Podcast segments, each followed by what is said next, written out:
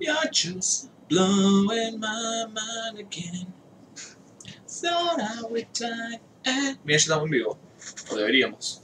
Siempre tiene como un delay. Lo primero no se escucha. Así que esperamos un cacho. Dos, tres, cuatro, five. ¿Qué tal? Arrest my intro. ¿Qué tal? Bienvenidos a una nueva transmisión de Stalker Podcast, episodio número 172.000. Guau. 478 a la cabeza, a la Nacional de Santa Fe Nocturna. Eh, a la Nacional de Santa Fe me parece que doesn't make any sense at all.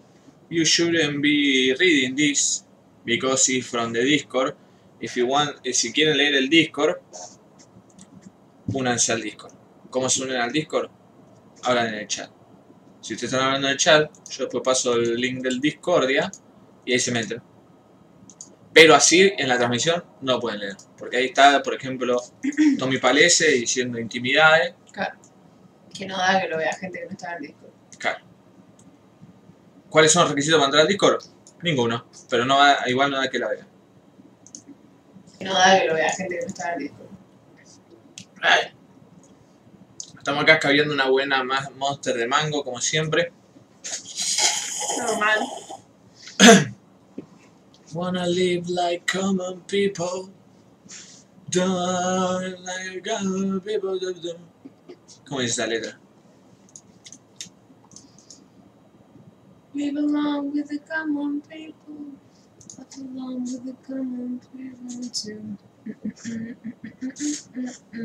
What other people do. bueno, vamos a pasarle igual. Es todo lo que vamos a mostrar al muchacho. Que estamos en vivo. El ley no sé si va a venir acá o si quiere que lo llamemos, pero si quiere lo llamemos va a tener que esperar porque ya está. Ahora ya estamos acá en vivo. Bueno, eh, mientras se va sumando la gente, yo voy a ir armando acá.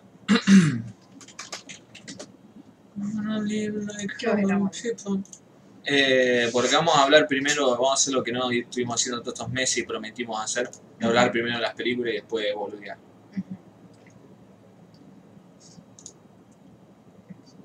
Volví al Letterboxd, que lo había abandonado. Así es. ¿Dónde está toda la banda? Dice Scar. Y ah, ahí estamos esperando, Scar, tranquilo, no te, no te saques. Va llegando de a poco. AA, double A, dice Buenain, Olainas, Olainas, doble A. Olis. Eh, también vamos a poner los comentarios pasados. Entonces quiero ver de qué voy a hablar esta semana. Bien. De esta, esta semana voy a hablar de algunas películas que no hablé que me interesa hablar. Como por ejemplo esta que se llama I'm No Longer Here. A ver, también quiero hablar de... eh, de esta. Ujú. Esta ya la hablé. Sí. ¿Y el documental de hoy? Y de esta. Y no, eso medio caca. Bueno. Con esto ya estoy. Con estas tres me conformo. All right. No, ¿cómo decís? No, no, vos no man, what the fuck. Pero ya que estamos lo voy a agregar. ¿Cómo se llama? The Bridge. Ajá. The Bridge de 2006. Documental sobre la gente que salta del puente de San Francisco. Eh, O sea que va a ese puente para suicidarse. Y en el documental habían puesto como unas cámaras en el, en el puente. O sea, apuntando esa parte del puente y a, veces te muestran la gente que se tira. Eso es bastante feo. Aunque uno se estiró muy estilísticamente. Sí, lo que pasa del documental es que te vende humo todo el tiempo con uno y, y vos decís, vos, hijo de puta, al final no lo van a mostrar, pero sí lo muestran ahí cuando salta todo. Repicante. Bueno, The Bridge. Y también lo agrego a IMDb. A ver, Ahí en los comentarios. Wanna live like common people. Pastor, ahí estoy en disco. Lo lamento, Ley. Hoy está fuera del podcast. Por no estar antes. Porque ahora no tenemos que poner a prueba sonido para ver si te escucho o no, esto que qué sé yo. ¿Qué hace Ley, la puta que te parió? ¿Me escuchás? Sí, qué rápido que está, boludo. ¿Qué cosa? el, el audio de YouTube Sí, con el. puede entrar el disco en tu celular. Antes que, me, antes que lo recague, tiro al ley. Eh, felicitaciones por, por volver a leer Vox Factor. Bueno, muchas gracias, Tommy. No sé si algo que, que amerite felicitarme, pero te lo agradezco de todas formas. Buenas noches, dice Mariano Safino. Buenas noches, Mariano. Hola, Tarolas, dice Malvalle. ¿Qué hace Malvalle? Mauro Luisito dice hola, ¿qué tal? Hola, Luisito. Ley, dame un segundo. A, a ver, Ley, expliquemos un ratito. eh, de lo que estaban hablando ustedes recién de, del documental de los que se suicidan del puente de San Francisco. Sí. Hoy vi algo parecido, pero con un perro. El... ¿Vos me escucháis mi voz? Sí. Me podés mutear.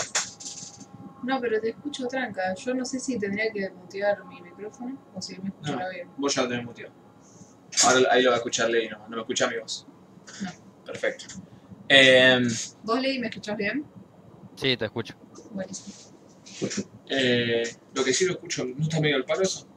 Bajar un poquito porque lo escucho de repetir. Canta in the Air Tonight, Ley. Eh, ¿Qué tal la Dominic? Eh, era Domic, ojo, no la Dominic. Con Ichiwa, dice Kirikel. Ah, tenemos saludo en todos los idiomas. Domic, Dominic. ¿Cómo era? Domic Stalkerap. Parece que era así, Domic solo. No recuerdo. Eh, ¿Qué hace Tommy Montoro? El príncipe anfibio también está acá presente. Dice, ¿qué onda, people? ¿Qué onda, príncipe anfibio, mamén? Mirá, 1700 suscriptores. Clavado. Ah, no, cierto que. ¿Qué? Eh, te muestra todo número redondo esto. No. Sí. Te muestra todo número redondo. Mm, ¿Te ha puesto plata? Hay que si entrar todos los días, ¿ves? Va a ver que están siempre en 1700 hasta que esté en 1710. No, Laruco. Dale. Listo, Listo. Corta, corta la bocha, listo, corta. Hagamos una campaña de suscripción a ver si funciona. Y a ver quién tiene razón. Denle a la campanita, eh, pongan me gusta, suscríbanse. Ah, cierto, no pueden leer esto, no tienen que leer esto. No lean el Discord. Si están viendo la transmisión, no lean el Discord, pues no, no pueden leer el Discord. Eh, pará, ¿querés leer los, los, vos los comentarios? Dale. Eh, empiezo por arriba todo. sí. Kiraikel decía, hablando de la prostitución, hace poco leí un manga que se llama Mi experiencia lesbiana con la soledad. Muy conmovedor, de una visión interesante y distinta sobre la prostitución femenina, y japonesa además, sobre la ali- alienación, expectativas paternas, la soledad y el éxito. Se la recomiendo especialmente a la Vicky que se lee manga. Ah, gracias. Me interesa, lo voy a leer. Mi experiencia lesbiana con la soledad. Ujú. Sí. Un manga. Eh, Ah, mira, hay bastantes videos. Eh, Sabishisuhite Resu Fusoku ni Kamashita Repo. El repo. Pulen, Pushen, Git, Es un manga autobiográfico, escrito e ilustrado por Kabi Nagata. Mira, Kabi Nagata, dice. Kabi Nagata. Bueno. bueno. ¿Qué dice acá Double A? Double A nos decía, un chabón me dijo que vea una película, pero no se acuerda el nombre. Me dijo que era poco conocida y que era de animación. Yo le dije que conozco un grupo de personas que resuelven este tipo de problemas. La descripción es así. De la nada algo pasa en la Tierra y todos los seres humanos pierden los recuerdos. Hasta los más básicos ni siquiera pueden hablar. Y un chaboncito, no me acuerdo cómo, zafa y le empieza a enseñar al protagonista todo lo que puede porque está agonizando. No fallen a la audiencia y consigan la respuesta de este enigma enigmático. Postdata, Pastor sube el nuevo video por voces. Eh, en respuesta a lo del nuevo guiado por voces, miren lo que pongo acá en pantalla. Acá está, miren. Acá está el nuevo guiado por voces. Está en eso. Eh, creo que funciona de las dos formas. Miren, Manuel Mar haciendo un camión de stock. Pero yo digo, ya está, esto. Ponerse- No, no Miren, sé, le- le no- spoileé un tema y todo. es-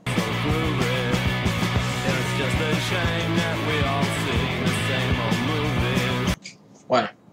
Eh, ah, eh, lo que quiero decir, hoy lo estuve editando. No llegué porque me colgué haciendo unas misiones Hugo. Vieron cómo es esto. Ustedes me entienden, más mens, mens. Ustedes me comprenden. Yo sé que ustedes lo hacen. Eh, ¿Qué iba a decir? Ah, hey, hey, my brother. Em, nosotros, de hecho, no nos encargamos de eso. Ustedes se encargan de Ustedes se encargan de eso, porque que yo sepa, yo nunca adiviné ninguna de esas películas. Todas las veces que así siempre dije, uh, me suena, me suena y nunca las pude descifrar. Los que sí han descifrado las películas de tiro yo son ustedes. Claro. Así que, ¿qué puedo hacer yo? Nada. ¿Qué puede hacer la logia stalkera? Mucho. Y en base a eso, es que vamos a agregar a búsqueda de los filmes, que búsqueda de los filmes este, este Excel que había armado yo, vamos a proceder a agregar la búsqueda de el amigo del príncipe anfibio. Que esa del amigo príncipe anfibio me la han contado. ya. A ver. Que no era el príncipe anfibio, era Double A. De la descripción así, de la nada, esto lo vamos a copiar y lo vamos a pegar acá, descripción. Usuario de la búsqueda, amigo de Double A. Eh, bueno, ahí está no están encontradas. Muchas cosas sin encontrar, gente, ¿eh? Voy a pasar de vuelta el link esto, pues... Porque está, está muy inactivo esto. Yo pensé que esto era en, en una patada, lo arreglamos, pero... Lo paso acá a la Domic también. Ah, no. ¿Por qué no se copió el link? No lo sabremos jamás.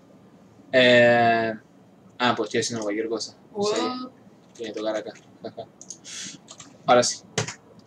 Em, it's just a shame that we all seen the Creo que same. nunca en mi vida hice una hoja de Excel de nada. Oh, Dios te bendiga, Javi. No, o sea, eh, tenía clases en la secundaria, en clases de computación que nos habían enseñado ciertas fórmulas para servir en las hojas de Excel. Y después mi vieja que trabajaba todos los días con esto como que me explicaba, pero nunca mi cerebro pudo retenerlo.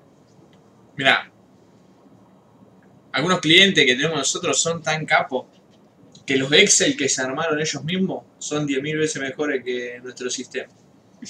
Entonces cuando por fin estamos por desarrollar una, una, una, una parte del sistema para que los ayuden, eso que ellos no tenían y que por eso crearon el Excel, es como que estuviesen perdiendo un hijo, no quieren largar el Excel ni en pedo. ¿En serio? Es- la gente se acostumbra mucho, es una cosa. Mm. Em,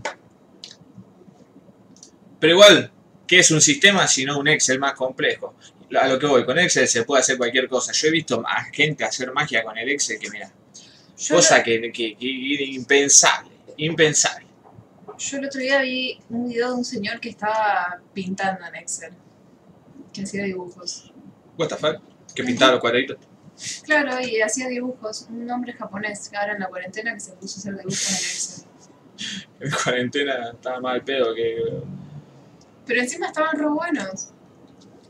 Acá el príncipe anfibio le contestó a David Ley y le dice, estoy casi seguro que es El viento de amnesia, de 1990, le dijo. Esto fue hace 7 minutos, David Ley, así que si querés chequearlo ahí con tu amigo, acá ya ponemos. Y el príncipe anfibio pasaría, vamos a hacer un ranking, ahí está, para, para, Los para, buscadores. para alentar a la búsqueda de las películas. El que 2020 está perdido, el que finale de 2021, si es que sigo el podcast, eh, encontró más películas, se lleva una remera gratis de Stalker Podcast. De las que tenemos en el Patreon. O hace un episodio con nosotros. Qué gana de meter gente en mi casa. Eh, ¿Por qué tu casa puede ser por Discord, payaso? no, por Discord no se hacen los podcasts. ¿Por qué no? ¿Y por qué te pensaron mutearle ahí? Ah, Ah, no, acá está. Em, pero no. Eh, aparte, ¿qué te pensás? ¿Podés invitar a cualquiera? Esto es un podcast profesional, no pueden andar invitando a cualquier persona. claro. Por eso estoy yo acá. Muy Y sí, y sí. O sea, no digo que el príncipe anfibio, en este caso, que si la pega con este sería el que va primero, junto con Lucas Miller, que ya no sé si nos escucha aún. Em, no digo que no sea profesional, pero quién sabe, capaz que Capaz Príncipe que anfibio es un loquito de la guerra, te manda un Excel con un virus, listo, chao. El Excel le puede Muerte meter por ca- Excel. ¿En serio? ¿Y cómo se para meter un virus al a un Excel? Word le puede poner virus. Yo soy muy señora con las cosas de las computadoras. A mí me gustan los celulares nada más. No muestres tus vulnerabilidades en vivo a, hackeos. Yo no me hackeo en hasta ahora. Soy la persona más aburrida para hackear, aparte no tengo nada. That's what you think. Casper Uncal decía, qué ironía los Stalker buscando si estoy jugando Stalker. Claro. em, pasa me acordé, Casper, si está escuchando esto, el otro día que hablábamos lo de Stalker, antes de que te pusiera a streamearlo. Y después estuve viendo el streaming de Casper, no me acordaba que el Stalker se viese tan viejo. ¿Y eh, cuántos años tiene? No, sí, tiene, bah, creo que salió en 2007, ¿cuándo salió el Stalker? Más de 10 fijas tiene. Sí. Stalker, Game. Shadow of Chernobyl salió en 2007. ¿Vos Eh, apenas salió? No, ¿O más no, era. En esa época estaba dando al mu todo el día, no, no conocía otro juego esa época. Mm. Y el GTA San Andreas. Em, pero. Pero como que el HUD, todo se veía como que envejeció medio mal, no sé. No sé, no Ay, sé. viste, ahora está, estamos como siendo la generación que tiene que ver los juegos con los que crecieron verse viejos. Y hay algunos que se ven viejos, pero que dentro de todo se mantienen bien, y otros vos decís, ay no, te quiero, pero te ves como De hecho, culo". somos la primera porque los no millennial, los pre-millennial, Los Gen X. em, vieron un salto de paradigma en los Mm. videojuegos incomparable. No Sí. pueden decir, uh, cheque cómo se ve esto comparado al IT de Atari, por ejemplo. Claro. Eh, pero nosotros estamos viendo que algo que para nosotros en nuestro momento nos parecía realista, más que un videojuego, cosa que no le parecía a ellos, eh, ¿cómo se queda viejo? ¿Cómo se queda viejo? ¿Y sabes qué? Y nosotros también nos quedamos. Basta, Nosotros nos vamos poniendo viejos también. basta. Estoy viendo un montón de memes de los millennials que están por tener 30 Se están dando cu- y me estoy poniendo muy mal. Pero bueno, fumaba. I tried so hard. como el orto. Como- Viernes. Como el meme ese que están de- como en una peña y hay uno llorando así en la mesa y uno con la guitarra y un micrófono. Qué me más. Eh, en fin, Tommy Palé se pone, bueno, a partir de ahora voy a aprovechar este espacio para hacer preguntas jugosas que incentiven el choriceo. Uh. Así que acá va una para empezar. Si un productor hollywoodense, en su delirio cocainómico, decidiese hacer una película de Stalkers, ¿qué actores elegirían para que los interpreten? Tienen que ser actores bancables que trabajen actualmente en Hollywood. No, vel- no valen retirados barra muertos. Postdata, los rosarinos son porteños wannabes. Pastor Luna 2020. Yo sé que no le dijiste de esa forma, solo me dio paja buscarlo así. Pero más o menos así. Sí, es lo que quería decir. Eh, No, esto será contestado después. En la etapa de choriceo, porque vamos a hacer las reviews después de los comentarios. eh, pone, lo contrataban a Android para que haga pastor. Querían matarlo. A ver. Siguiendo la línea de choriceo, si un día les toca el timbre Lars von y les pide que elijan el elenco para su remake hollywoodense de Stalker, ¿a quién eligen? Yo voy con Woody Harrelson, Stalker, Ralph Fiennes. Escritor, Charles Dance, profesor. Todo pues son pelados, boludo. Eh, Así manda cualquier pelado, Brad Pitt, pero pelado. Eh, ¿Lo lees vos o lo leo yo? Sí, lo leo yo. Mariano Zafino, déjame leer uno, ¿no? No. Nani, ¿eh? No. Eh, hola Stalkers. Ya que acá se habla mucho de cine de terror, paso a comentar un par de películas que vi en la semana. Relic, 2020, película que voy a hablar esta noche. Un gran ejemplo de lo interesante que puede ser las películas de terror cuando se dejan de lado los jumpscares baratos y se aprovechan los recursos del género para desarrollar los conflictos internos de los personajes. No usa los efectos especiales, pero cuando los usa queda muy bien. También para destacar el elenco, que en el terror casi siempre queda en segundo plano, acá con nada más que tres actrices te sostiene toda la película. La escena final es lo mejor de la película, por ahora es lo mejor que salió este año. Eh, coincido plenamente, coincido plenamente, después voy a desarrollar.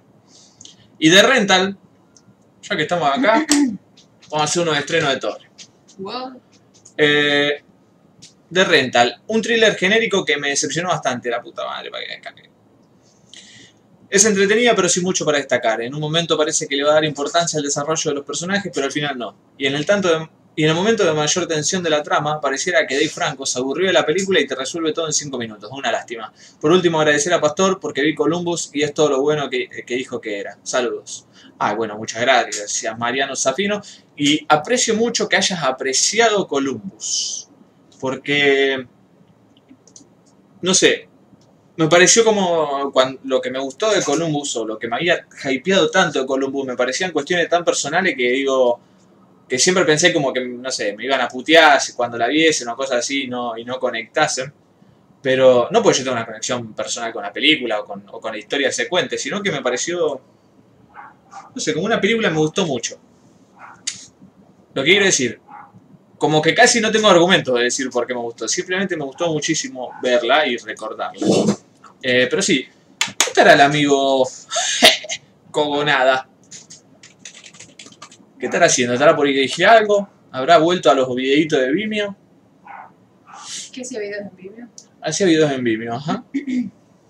Columbus 2017 ya. Está dirigiendo una película, probablemente se va a estrenar en 2021, After Young. Eh, el film sigue a un padre y a una hija mientras ellos tratan de salvar la vida de su eh, miembro de la familia robótico. What the la faca. Basada en una historia corta de Alexander Weinstein y coescrita y dirigida por Cogonada. Protagonizada por Colin Farrell. Oh my god. Jodie Turner Smith. Bueno, me interesa, me interesa de los pies a la cabeza, pero ya saben, 2020 anulado, así que va a ser recién el año que viene. Eh, bueno, Cogonada, te esperamos con cariño. Qué grande el güey. Colin acá, todo loco. Bueno, eh, sí. ¿Qué otros comentarios hay?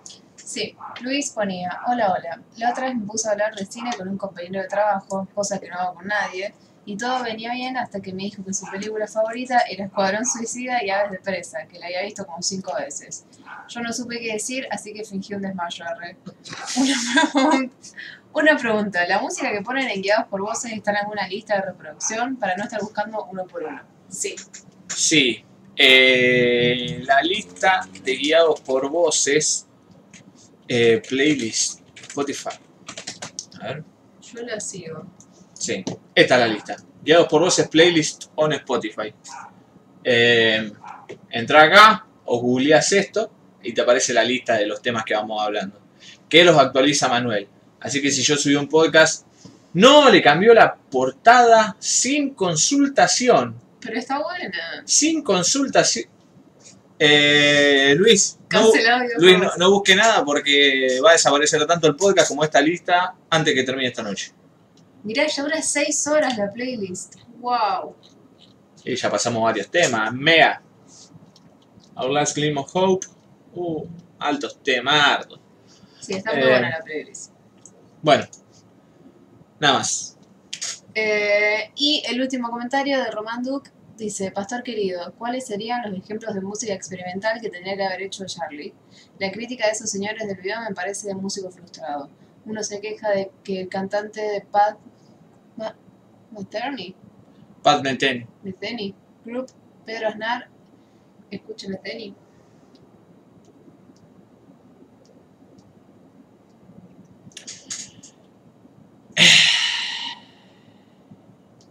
Para mí lo que se quejan en ese video, y yo concuerdo plenamente, es que si a Pedro Aznar le gustaba tanto el jazz y el jazz ese de Metheny o lo que escuchase, ¿por qué no hacía jazz? Que lo hacía. ¿Por qué no hacía jazz únicamente? ¿Por qué se metía en otras canciones a arruinarlas? De músico frustrado, puede ser también eso. Pero Javier Diz, el que le tira esa crítica que yo coincido 100%, y no soy músico frustrado, no soy ni músico, eh, el chabón es músico posta. Era, no sé si tocaba batería, qué mierda hacía en Jaime Sin Tierra, que es una muy buena banda. Eh, pero otra cosa, yo no digo que Charlie tendría que haber hecho música experimental. Yo a lo que voy es que, y lo voy a poner claro por primera vez en mi vida, ya que acá Román Duke lo está preguntando con tranquilidad y claridad, yo lo voy a poner claro también para sin bardeo ni nada. La verdad que no es culpa de Charlie eh, todo el hate que le tiro. Y, y por, por eso es medio injusto. Porque Charlie tiene el derecho a haber hecho la música que quiera.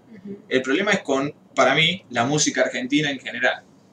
Que agarró a Charlie Sí, como, como un en referente en pedestal. muchas cosas. Eh, todo esto me refiero al mainstream, ¿no? sí, Porque en el under siempre tuvimos cosas copadas, sí. muy pocas, Hasta pero el día las- de hoy. y hasta el día de hoy, o, o más que nunca, digamos, con como que el mainstream no existe, no sé qué es el mainstream. El trap. El trap, que es bastante independiente dentro de todo. Mm. Eh, pero a lo que voy es que el mainstream ese, con Charlie García, eh, bloqueó un montón de cosas, o para, para mí, lo que me molesta a mí es que haya sido tan influyente en la música argentina y no otras cosas. Por ejemplo, Sí, entiendo. eh, Sumo tuvo influencia en las bandas, pero en las bandas de Lander que siempre escuchamos. Sí. Eh, Suárez tiene influencia en un montón de, de bandas, pero son de bandas ahora de Lander que nosotros escuchamos. En cambio, Charlie tiene influencia en todas las que los pegan, la, terminan pegando.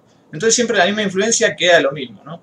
De Charlie García, o de Spinetta, o de Cerati, lo que sean, todo, qué sé yo, o del Indio, que también creó otra escuela, digamos. Pero esos son como que todos los músicos la terminan pegando en el mainstream argentino, siempre terminan refiriéndose, ¿no? Como ejemplo. ¿Cuál es mi problema con esto? Porque hasta ahora todo perfecto, ¿no? Todo esto que lo otro. La música en el mundo avanza, ¿no? Sí. Uno identifica eh, estadios musicales en distintos países Ajá. y uno habla de, qué sé yo, la psicodelia, Ajá. habla de los Beatles, habla de The Beatles, habla de lo que quiera. Habla de Pink Floyd. Uno habla del punk en Inglaterra y del punk en Estados Unidos. O del punk, que yo, la semilla del punk en un montón de lugares, incluso en Estados Unidos, y después el punk en Inglaterra. El post-punk en Inglaterra. La- después el rock, que yo, alternativo de los 80. Y todo ese, ese camino que van haciendo esos países, van pasando de género y van creando cosas nuevas, Ajá. que son casi, porque no son géneros musicales simplemente, son cuestiones culturales, eh, tan ricas como lo fueron siempre. Eh, todos los géneros que surgen después son em, en respuesta a esos géneros anteriores. Entonces, por eso el punk suena como suena, teniendo en cuenta que el rock progresivo sonaba de una forma distinta, por eso el post-punk vuelve a sonar de una forma completamente distinta al punk, en- en- justamente en respuesta a ese punk. Y así va avanzando la música y vamos teniendo que yo millones de bandas geniales en todos los géneros de ese tipo. Van cambiando, van haciendo cosas nuevas, se van creando nuevas, nuevas culturas, nuevos, no sé, eh, estereotipos, cosas están buenas, lo que sea. Pero ¿qué pasa cuando alguien se cree tan capo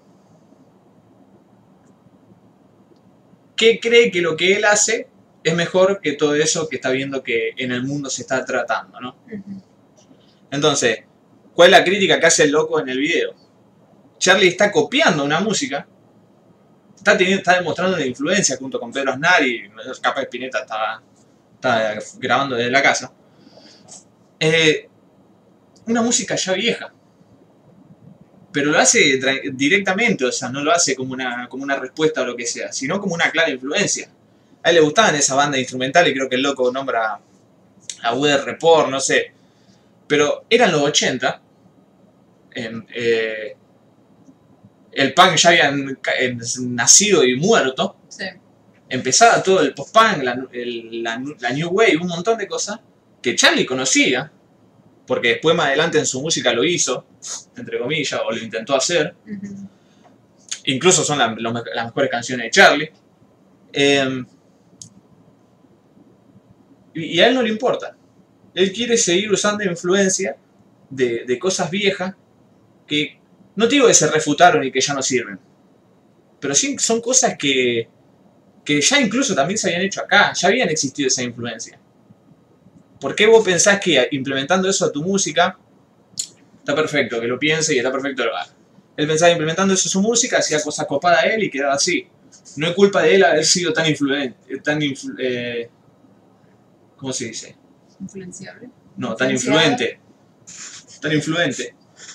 Tan influencer. Tan influencer. Me gusta más tan influencer.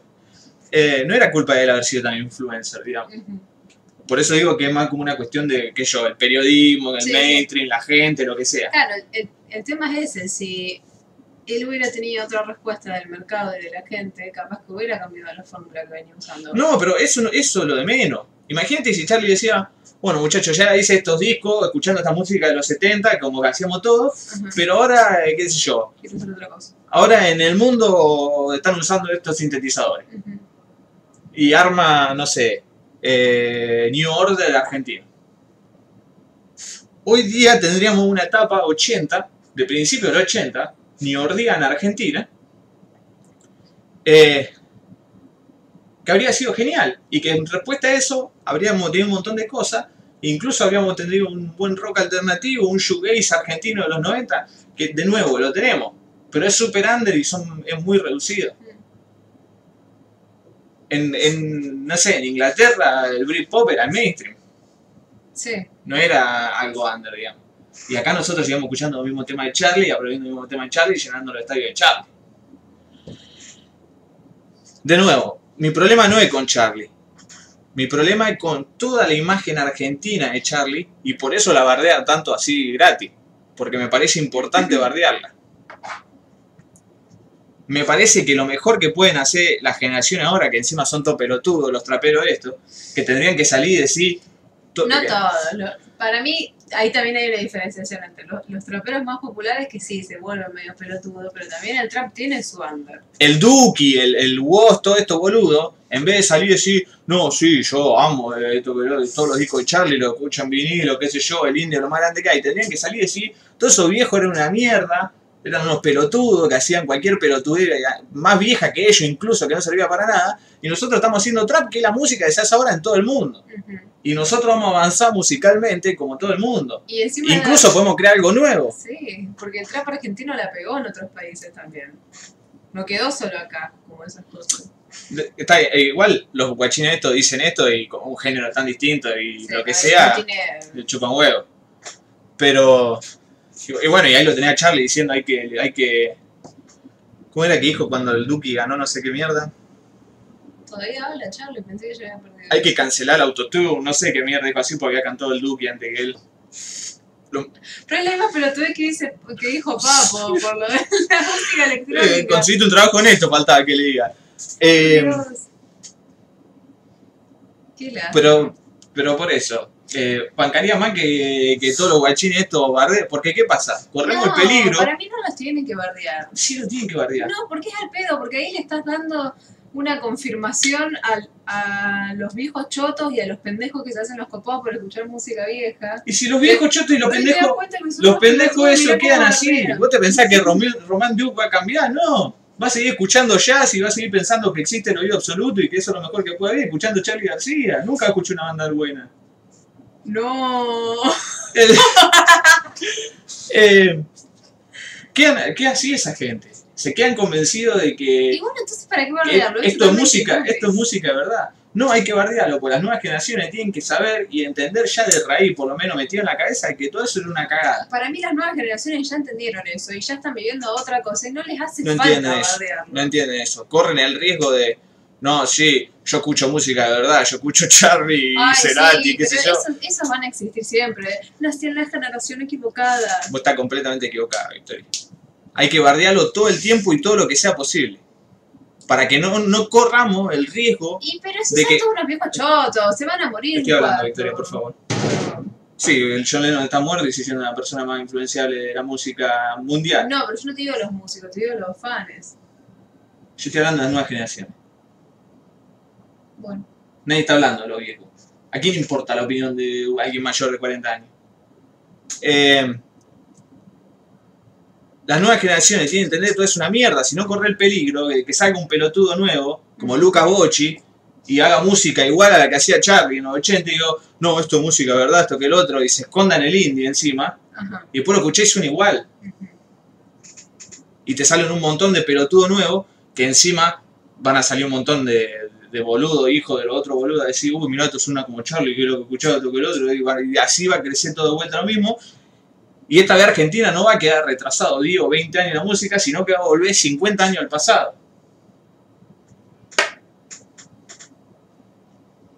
Eso también se soluciona apoyando a las bandas indie, así dejan de estar tanto en la... La banda indie también son una pija.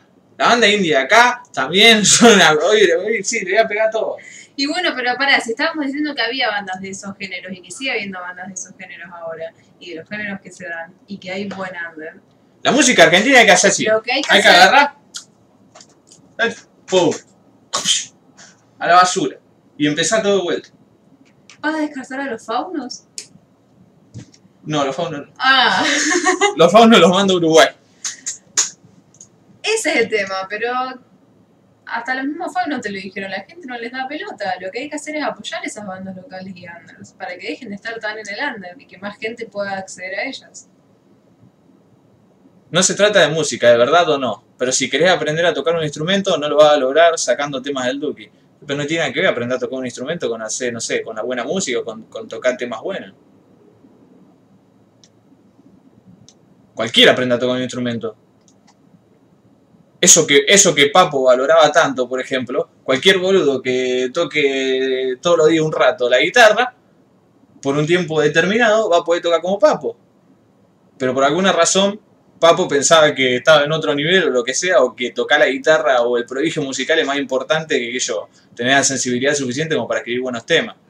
Que hasta DJ Dero capaz que tenía más, más sensibilidad que él. Eh, Pero bueno, hay gente que valora más la técnica que el talento, y estoy completamente en contra de eso. Una remera de alguien de Stalker Podcast o del podcast. De eh, A va a ser una sorpresa. Eh, ¿Están hablando de jueguitos? No. Ok, Boomer. Le llevó la hora a Millennials, el Choriceo Gaming. Me acuerdo cuando el pibe jugaba a la bolita, la cosa linda. Me choqueó mucho ver cuando que habían envejecido los gráficos de la PC2 cuando volví a jugarla. Son duros. Dijo Relic, ¿no hay peli noventosa que se llama así? De un monstruo prehistórico que vive en la alcantarilla de abajo de un museo. Creo que sí. Esa sí me parece me suena. Eh, el Colin Farrell me vuelve loco. Che, guiado por vos se necesita un por- portadista. No. Eh, ah, bueno, por esta mierda, sí, tenés razón, ahora te entendí. Sí, no, pero eso lo hizo Manuel, atrevido, ¿no? El Tuki. Eh, va a desaparecer la portada del podcast y uno de sus integrantes, Facundo Castro. El problema es tomar como referencia la copia barata de algo copado. Eh, menos mal que los redondos no tuvieron influencia en ninguna banda, no, para. Bueno, sí, pero eso es otra, otra cosa siempre me causó gracia. Los boludos que escuchaban Charlie García o esto que el otro se pensaban mejores, o que, escu- que escuchaban, qué sé yo, Aznar ya viejo, Lebón viejo, lo que sea, se pensaban que escuchaban cosas mejores que Callejero, por ejemplo, o copias así de los redondos. Y siempre. Y es una de las cosas más graciosas que puede ver desde, desde afuera de los dos, digamos, porque son. las dos cosas son igual de una mierda. Tanto Aznar viejo como Aznar, como Callejero, o Laverizo, todo eso. Radiohead nos trajo Imagine Dragons. Oh no. Cerati como solista hizo mejores cosas para mí. Lo de Soda está bueno, pero sufre bastante el paso del tiempo. Sí.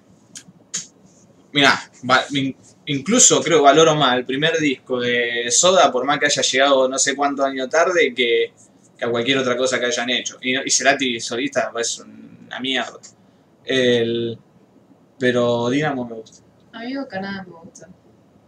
¿Te gusta Buchanan? Sí.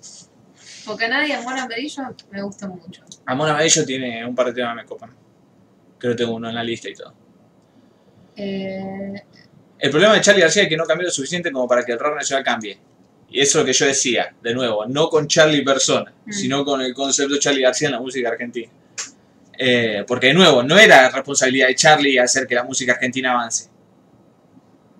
No, obvio, pero hizo como un modelo de lo que sería el músico bueno argentino. Claro, pero el tema como nunca cambió y lo que queda de él es la opinión, nosotros también estamos en nuestra posición de tirar la opinión contraria. Eh, al final la nata tenía razón. Eh, ¿qué? Que, Ah, dijo lo- que lo- Sí, lo- ¿cómo era que era esa parte? que él pensaba que ya se estaba copiando del mismo. Sí, una pelotudea absoluta, influyente, sí. influencial. Eh, mientras miro las nuevas olas y yo soy parte del mar. Eh, ¿Me y si dije influyente.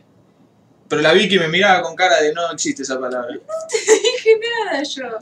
Me hiciste decir influencer. Eh, Lo que me gusta de la Charlie nata le ganó porque Charlie se calentó primero y él lo sabe y lo va a perseguir por el resto de su vida web. Eh, nada, pero igual Charlie hizo una verdad muy grande ahí que la nata era un boludo y, ya lo era en ese momento en que la gente, por ejemplo, lo respetaba. Imagínense un país en donde la nata era respetada. Eh, ¿Qué estás leyendo? Eh, lo que me gusta de Charlie es, es esa versión anime que hicieron hace poco. Ni. Julián Casablancas bardea a los Beatles. Uf. Si los bardean los hacen visibles, lo mejor es que no se hable de ellos. Y sí, Bueno, mira, Roman Duke por lo menos le copa el Woz. Pastor nos tira que hay que bardear el pasado y avanzar y después dice que no se parece a Kylo. ¿Y cuándo dice eso Kylo Ren? No sé. Pastor, deja bardear a la audiencia. Dejen de tomar todo personal. Amigo, yo escucho la mansa música, los piojos son lo mejor. Bueno, mi sobrino se llama Ciro por eh, Ciro. De los piojos. Parece mi viejo bardeando mi música, Pastor. ¿Cuál es tu música, Madre Valle? Y está perfecto tu viejo bardee tu música. El tema es que vos no tenés que decir, uy, qué buena música escucha mi viejo, siendo Charlie García tiene 90 años. Tenés que decir qué poronga de Charlie García, viejo. Y toda esa música que escuchabas vos. Déjame que escuche el Duque acá, eh. ¿Cómo, es, cómo te va el Duque? ¿Qué sé yo? Eh, De todos los traperos, el Sí. que menos me gusta es el Duki, la verdad. no, el más grande que hay, el Duque. No me cae muy bien. Ah, me sé un tema de WoW, pero no me sé ninguno del Duque. No sé, ponele, el hermano más grande del niño al que yo cuido escucha mucho trap, tipo mucho, mucho, mucho, y como que ya conoce, o sea, no solo el argentino, sino como todo el trap. Y hay un par de cosas que escucho que están buenas. Y hay otro rap acá más bander, que está bueno también. La gente de mi generación, tipo del 2000, escucha casi cualquier cosa, entre ellos me incluyo, aunque no me gusta el trap. Bueno, puta la gente que no escucha música en sí, digamos. Que escucha así para pasar el tiempo, por ejemplo. Bueno. Yo estoy haciendo la mejor película mundo, eso no creo. Tomate un té, me dicen, hay por lo menos dos mentiras ahí. Eh, vengan a Mendoza, un país nuevo y sin vergüenza de ser argentino. Si Mendoza hace el, el Brexit, Mendoza 2021. ¿eh? Eh, está bien, si pensás que cualquiera puede tocar la guitarra como Papo, cualquier persona con la práctica suficiente, estoy completa y absolutamente seguro que puede tocar la, la guitarra como Papo. Cualquier boludo puede tocar la guitarra. El tema que ahí depende de vos, si va a ser algo bueno con tocar bien la guitarra o va a tocar blues genérico. Eh, o peor, heavy nacional genérico. Eh, si los indies salen del indie, se hacen mainstream y pierden su magia. Eh, él mató, se hizo mainstream y el, anteúltimo disco que sacó es, uno de los que más me gusta. Ser, bien ser buen instrumentista también requiere sensibilidad. Sí, pero son un palumbo. Es como ser, no sé, iluminador de una película. ¿A quién mierda le importa? Está polémico, Pastor. Eh, No, Fuerza Natural está copado porque es meta, al final se transformó en un vegetal. Nice. La falta de respeto absoluta. Ley, ¿querés decir algo acá para ensuciarte vos también o quedo solo yo? No, o sea que el indie, para mí, el que decían que apoyen el indie, qué sé yo, para mí ya lo apoya toda la gente. O sea, no puede meter a otra gente que, que no tenga nada que ver con el indie. Es como eso que dicen, apoyar la banda de tu amigo, pero si tu amigo hace una música de mierda, no le apoya una mierda. Si a vos no te gusta el indie, no lo vayas a apoyar. ¿Por- ¿Para qué va a ir a un lugar que no te gusta? Claro. O sea, pedir gente en, en donde no se necesita es caer más bajo todavía. Ah, estaba Ley, sí, pasa Ley, está ahí esperando la Q. La escena del metal argentino, por lo menos lo más popular, está como 20 años atrasada. Sí, yo le pego a Charlie, pero si nos ponemos a hablar de los más hijos de puta de la Argentina, Charlie no queda ni en el top 10. Eh, el iluminador de Enge está llorando ahora como un niño chiquito por lo que dijiste, pastor. Eh, basta, no me intrigaría además en hablar de estas cosas, me peleo con la gente, la gente se enoja. Otra vez hablando de Charlie García, sí, perdón, Alejandro Rey, se corta acá. Eh, Esto es- está para un episodio de Guiados por Voces que lo tienen que hacer en vivo y con el chat y ahí bardea a todos según Pastor, casi cualquier oficio es ser un palumpa. Y es que sí, todos somos un palumpa, Kira y Kel. Y no tiene nada de malo. El tema es que no me quieran vender un palumpismo como algo que no es. Uy, mirá qué genial que es esto, qué sé yo, y Charlie eh, y Aznar dándole con un destornillador a un frele, boludo. Me chupa un huevo si puede tocar el bajo con un destornillador si suena para mierda o la canción una pija. ¿Qué quiere que haga? Se meta el destornillador en el orto, que haga un tema bueno. Que deje de estar 50 años tocando los mismos temas. ¿Por qué se piensan que todos los temas de Aznar son una pija, salvo las interpretaciones que hace los, cover- los discos de cover, eso que saca? Toda, esa imagen del prodigio argentino. Mirá, que hace sacar todo el coso. Basta. Eso, eso es la señal de que tenés que rolar. Enchufámelo. En el de abajo. Me voy a poner así. Fue Román Duque este. Él me buscó. Él me buscó. Con respecto a lo que decían del trap, me Sí. parece que es la, la peor payasada que pudieron haber dicho. Porque son todos unos re payasos. Son peor que Charlie. que- Que Charlie ya cuando era joven se ponía a decir en la entrevista que él tenía influencia del tango, del jazz, del rhythm and blues, del rock and roll yankee, que qué sé yo cuánto influencia decía que él las juntaba a todas juntas y de eso hacía su tema. El problema es que la escuchaba toda, el hijo. Sí. El trapero son más deformados que, que ese mismo Charlie. ¿Por qué? ¿Qué dicen los traperos? Porque los traperos son todos unos creídos, se están todo el tiempo tirándose beef por Instagram, cosa más payasa, ¿no? Está bien, pero esa, esa es la movida de ellos. Esa es la que hacen todo, digamos. Y Están todos pegándose por el pedestal a ver quién es el más deformado de todo. No, sí, eso sí. A mí lo que me molesta los traperos acá es que. nada, no me molesta nada. Basta de música. Esto no es guiado por vos. Eh, pero bueno. Vamos a hablar de las películas que estoy viendo. Déjense de joder. Eh, a mí me gusta mucho Charlie García. Tengo todos los discos. Basta. Pará, Y con- La palabra con CH no se dice más. pero es verdad, tengo los discos. Lo escuché mucho, Charlie. Y lo quise mucho. Por eso no tengo casi nada contra el personal. Ah, porque ellos saben de tu pasado oscuro. Sí, sí, sí. Pero, pero algo es cierto. Esa imagen y ese casi retrogradismo musical se fundó en la Argentina como, como apóstol de... Peronita no. Peronita no fui nunca ni voy a ser Román Duque. Eso sí que no. Pero... la palabra con CH.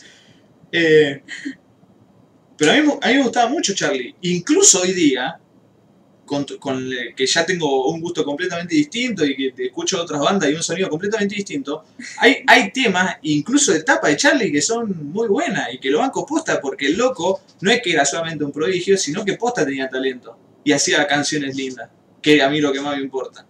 Pero también es cierto que, hay que es importante bardear la imagen de Charlie García. Son de esos peronistas que no saben lo que son. Ya van muchos peronistas de pura cepa que me dicen eso. El problema es que ustedes los peronistas no saben distinguir los conceptos que manejan de no ser un peronista. Para todo... Perón se cogió una pibita. Basta, Perón Dios. se cogió una pibita. Bueno, Basta, eh, basta. vamos. Películas. Eh, no, voy a, no voy a leer más el chat porque lo están haciendo a propósito. Sí. Eh, leí. Yo le quiero pegar una última vez al trap. Bueno, Ok. Eh, el, el trap falla todo porque ahora tiran esa de. Todos los traperos lo estoy escuchando que tiran esa. nosotros somos somos el nuevo rock and roll o somos los, somos los nuevos rockstar. Y ahí está la, payasada misma, porque, o sea, no buscan ser la respuesta a algo. Buscan ser los mismos payasos que eran lo- los rockeros de antes. De hacer quilombo, de hacérselo polenta, de yo vení que te fajo, eh, te tiro un bife en un tema, eh, no sé, mata un pollito y boludeces así. Bueno, eso sí, en eso sí medio que coincido. Porque el trap, digamos, como, o sea, como se desarrolló y de dónde surge, tiene una cuestión ideológica y hasta política, que acá los pibes de ahora no manejan. No. Eh, A mí lo que me molesta pero casi porque es apropiación cultural, Sí, casi. por eso, eh, porque, o sea, en donde surge, tiene un sentido de que actúen así, como lo mismo tiene en, en el rap, que actúen así, esa, esa opulencia y todo lo demás. Y también Sí, el por bardo. Por eso, Por a eso mí, yo creo que el, el trap real, porque viste se pelean siempre también, eh, escucho que se pelean por, eh, yo soy real, yo soy eso. Y el único trap real que existe en Argentina, si lo ponemos a hablar seriamente, por el, por el origen del trap, es el doctor. Puede ser, puede ser. Eh, bueno, sí, en cierto sentido, la, el- la cumbia villera es el único género posta de sello en Argentina. sí, El único, el, el única movida, la única movida musical que representa en Argentina era la cumbia villera. sí, o sea, es lo que uno podría traducir, ponerle como los yankees en el rap, acá sería la, la cumbia. O sea, sacando Sí, sí. algunas diferencias. Pero a mí también lo que me molesta es cuando hay un montón de traperos que hacen como que dicen que son de la calle y que ay yo era re pobre", y es como que no, Sí, sí, sí. no, era un pibito de clase media y está bien que haya sido un pibito de clase media, o sea, pero no, no romantices un discurso que no está bueno que lo tengas en las letras, como que no es una estética ser de la calle. Pero bueno, eso ya es otro tema. En fin. Bueno. Stalkers, podcast de películas. Acá empieza la sección películas en la que somos todos, nos queremos mucho. En la que Román, y Diu- eh, Román Duke y yo no somos un peronista y una persona normal, sino que somos dos amigos que nos damos la mano, nos abrazamos, no, nos tocamos el codo y hacemos esas cosas que se hacen ahora y hablamos de película. Se abrazan con las espadas. No, no. Espadeamos un rato con Román Duke eh, y, nos calmamos. Y con Tommy Palese también. Porque Tommy Palese hay una persona que estudia música y yo sé que, que tenemos dos, que si hay alguien con la que debo tener opinión más distinta musicalmente con, con, Tommy. Pero bueno. Son, son, son así, gente. Esto es todo el podcast, ¿viste? Que se vaya. Déjenme que les comente unas películas que estuve viendo. Bueno, primero le- volví a Letterboxd porque quería stalkear a unos amigos que empezaron a ver películas así, media traijarderamente. Eh, la semana pasada me quedé dormido y dice el bache, bueno, quédate, quédate acá piola, ¿eh? Hagas loco. Casper está streameando en Twitch. Bueno, después, ahora cuando hablemos de la película, vamos y lo, lo boicoteamos. Ah, Jorge también. ¿Ahora? ¿Y sabés que me enteré? el otro- Sí, ¿sabés que me enteré el otro día? Que es una, una mentira eso que dijo, boludo. Qué cagón que. ¿Quién? Viste que el otro día agarró y streameó en el canal de Te resumo. Sí. Y yo agarré y vi- vi el video porque me gusta su podcast. Sí. Y dijo, no, ¿saben qué pasa? Dice, eh, seteé todo y puse, eh, puse live para que se ponga en vivo. Y, y cuando me di cuenta ya ya, eh, había seteado todo para que se, se ponga el live en el canal de Te lo resumo. Oh, Y como ya había arrancado, dije, no voy a volver atrás y... y- o sea, esa mentira, boludo, porque ahora lo volví a hacer en Te lo resumo. no, no está, no está agarrando pachacota. Mentira, lo hizo porque sabe que tiene más, tiene más opciones del otro. No nos mientas, Jorge. No hace Jorge, falta. no le mienta al tío. Eh, escúchame. Leí. Eh, ¿Qué estoy viendo? Ah, el chat donde lo abrí yo y abierto una ventana distinta. Acá. Bien. Eh,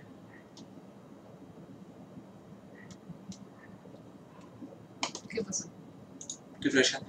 Sí. Ahí está. Flashea, paso un capo. Jorge se dio por streamear los viernes. Sí, nos quiere tumbar, pero no lo logrará. Eh, lo escuché a Tommy Palese, creo que me suscribí. Toca muy lindo, Tommy Palese. Ujú. Eh, bueno. La película, volví a leer, como le decía, para stalkear a unos amigos. Así que si me quieren stalkear a mí, me parece recíproco. Soy Pastorski ahí en el, en el Letterboxd. Eh, tengo a poca gente acá del chat. O sea, lo sigo. Sé que a, a Porcel. Porcel está viendo todos peliculones. Para mí lo está sacando de la lista acá de las, las mejores rateadas, no sé de dónde. Pero siempre que entro ahí a ver la acti- acá, Activity, veo que está ahí. bueno, Tommy Palese también está remil activo en, en, en Letterboxd, así que lo puedo stalkear a él. Y bueno, y después los amigos que quería ahí stalkear. Em, pero bueno, si tienen Letterboxd, pásenmelo, así lo sigo. Quiero hablar primero de eh, este documental que se llama Countdown to Zero. que es un documental sobre sobre la bomba nuclear en general. Eh, las bombas nucleares, que, cómo surgieron, cómo se desarrollaron y cómo, ex- y cómo existen hoy día en el mundo.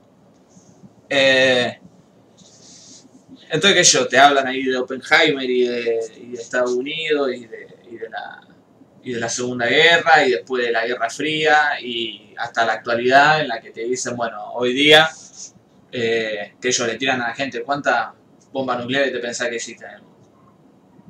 Y algunos tiran 100, otros tiran 500.000, no sé. Eh, y hay muchas. Hay muchas, muchas. Por ejemplo, Estados Unidos creo que tiene una cosa así como 5.000 bombas nucleares.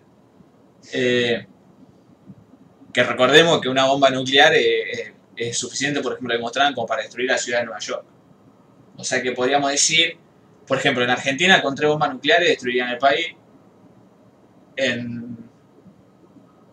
Y Argentina no es un país chico, digamos. No.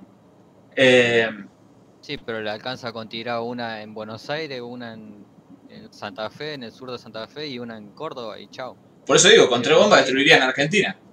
Eh, de la misma forma con Estados Unidos, también tenés cinco puntos estratégicos, la estira ahí, pum, chau Estados Unidos.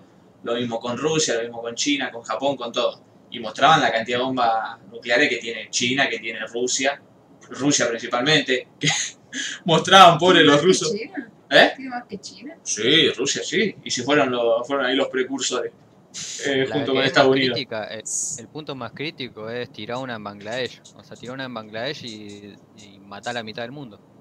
Sí. O tirá una en Irán, se recalientan y te tiran todas las que tienen ahí sin, sin declarar y te liquean a todo el mundo Sí. posta. Eh, pues mostraban ahí los iraníes cómo se hacían los boludos. una ansiedad todo esto. Bueno, no escuché entonces. Eh, porque se pone peor. Por Eh. Dios, o sea, me parece el mayor acto de estupidez humana decir, sí, tenemos esta cosa que es re peligrosa, que ya demostramos, el increíble daño que puede hacer y, los años y años que requiere que algo vuelva más o menos a la humanidad, que todavía se ven hasta el día de hoy lo- los efectos de Hiroshima. ¿Qué tal si tenemos 5.000 más? Bueno, y escucha ahora cuando te cuente uno de los puntos clave del documental. Eh, lo, que, lo que planteaban los científicos ahí era que al haber tantas eh, bombas nucleares, son altamente propensas a un error de que dispare una por, por accidente, sí, pero muy propensa. Incluso ha pasado en la historia. Eh, Sí, hubo como, hubo como tres casos de eso. Sí, Una en eh, eh. Estados Unidos y dos en, en Rusia. Sí, el, el más famoso y el que me causa más, me causa gracia, entre comillas. Eh, El de Hawái. claro, porque hablaban ahí, eh, decían que mm, lo primero, o sea, como hacían una, digamos, una, explicaban cómo podría ser el escenario si se disparase una accidentalmente. Eh, lo primero que se darían cuenta son los satélites, qué sé yo, y, la, y respondería la, la, la otra potencia, digamos, con, una, con una, una bomba nuclear. Siempre se habla de eso, ¿no? De la retaliación instantánea al toque. volvemos el mundo a la Eh, mierda, ¿te, acor- fue. te acordás del otro día veíamos Shock Doctrine? Como cuando empieza a caer la Unión Soviética, está Yeltsin que bombardeó ahí el Congreso, qué sé yo, desarmó el terrible quilombo ese en Rusia. eh, y mostraban cómo Yeltsin básicamente era un, un enviado del neoliberalismo a, a hacer de la suya en Rusia. Es muy gracioso lo que pasa, o lo que cuenta en el, en el documental, cuando se dispara accidentalmente esta bomba nuclear en Estados Unidos, que lo- los primeros que accidentalmente, Victoria, si no fuese, es- ¿qué son esas comillas? ¿Qué, es, qué está Bill Gates inyectándote cosas? Sí. Todo el mundo de una mierda, sos todo hijo de para puta, que todo es malo. sí. Eh, no me triguería, no me triguería con tu doomerismo. ¿Qué, qué ponemos? Doom Music acá. Altas playlists la de Doom Music. Eh, es más, ahora, ahora vamos a hablar del documental. Y, y cuando los rusos vieron, che, se disparó una bomba atómica en Estados Unidos, que yo se, se viene de noche, tienen un acuerdo preestablecido de que no es necesario que la bomba nuclear impacte Mm. para que el país que se sienta amenazado conteste. digamos. O sea, es, Si va- Rusia, Claro. si Rusia ahí decía, pum, eh, vimos esta bomba atómica, pum, toma cuatro, no le podían decir nada después. Estaba, digamos, dentro de los derechos humanos Me de la guerra, lo que sea. me sentí amenazado, Eh, así que por las dudas te tiré cuatro. Y los yankees dicen, ¿O no? y Elchin lo vio esto, y tienen, creo que tienen 20 minutos para decidir qué hacer antes de que llegue la bomba atómica, una vez así. Y dice que no saben qué pasó, pero Rusia no hizo nada. Como que se quedó en el molde. Por suerte, dentro de todo, pero podría haber hecho lo que quiera. O sea, algo pasó claramente. Bueno, creo que Rusia, de todos los países, se queda en el como que... ¿Y a dónde cayó esto? Para mí Elchin era yankee y quería liquidar Rusia. No sé si cayó en algún... No sé cómo, cómo terminó esa historia. Para, yo iba a preguntar antes, no sé si es estúpida esta pregunta. Pero no era, porque yo pensaba, hay un montón de bombas en el mundo, y si en algún momento pasa algo, o lo que sea, como estos accidentes así, ¿no tendría que haber como una, alguna forma de, no sé, de fusiarla como alguna otra bomba?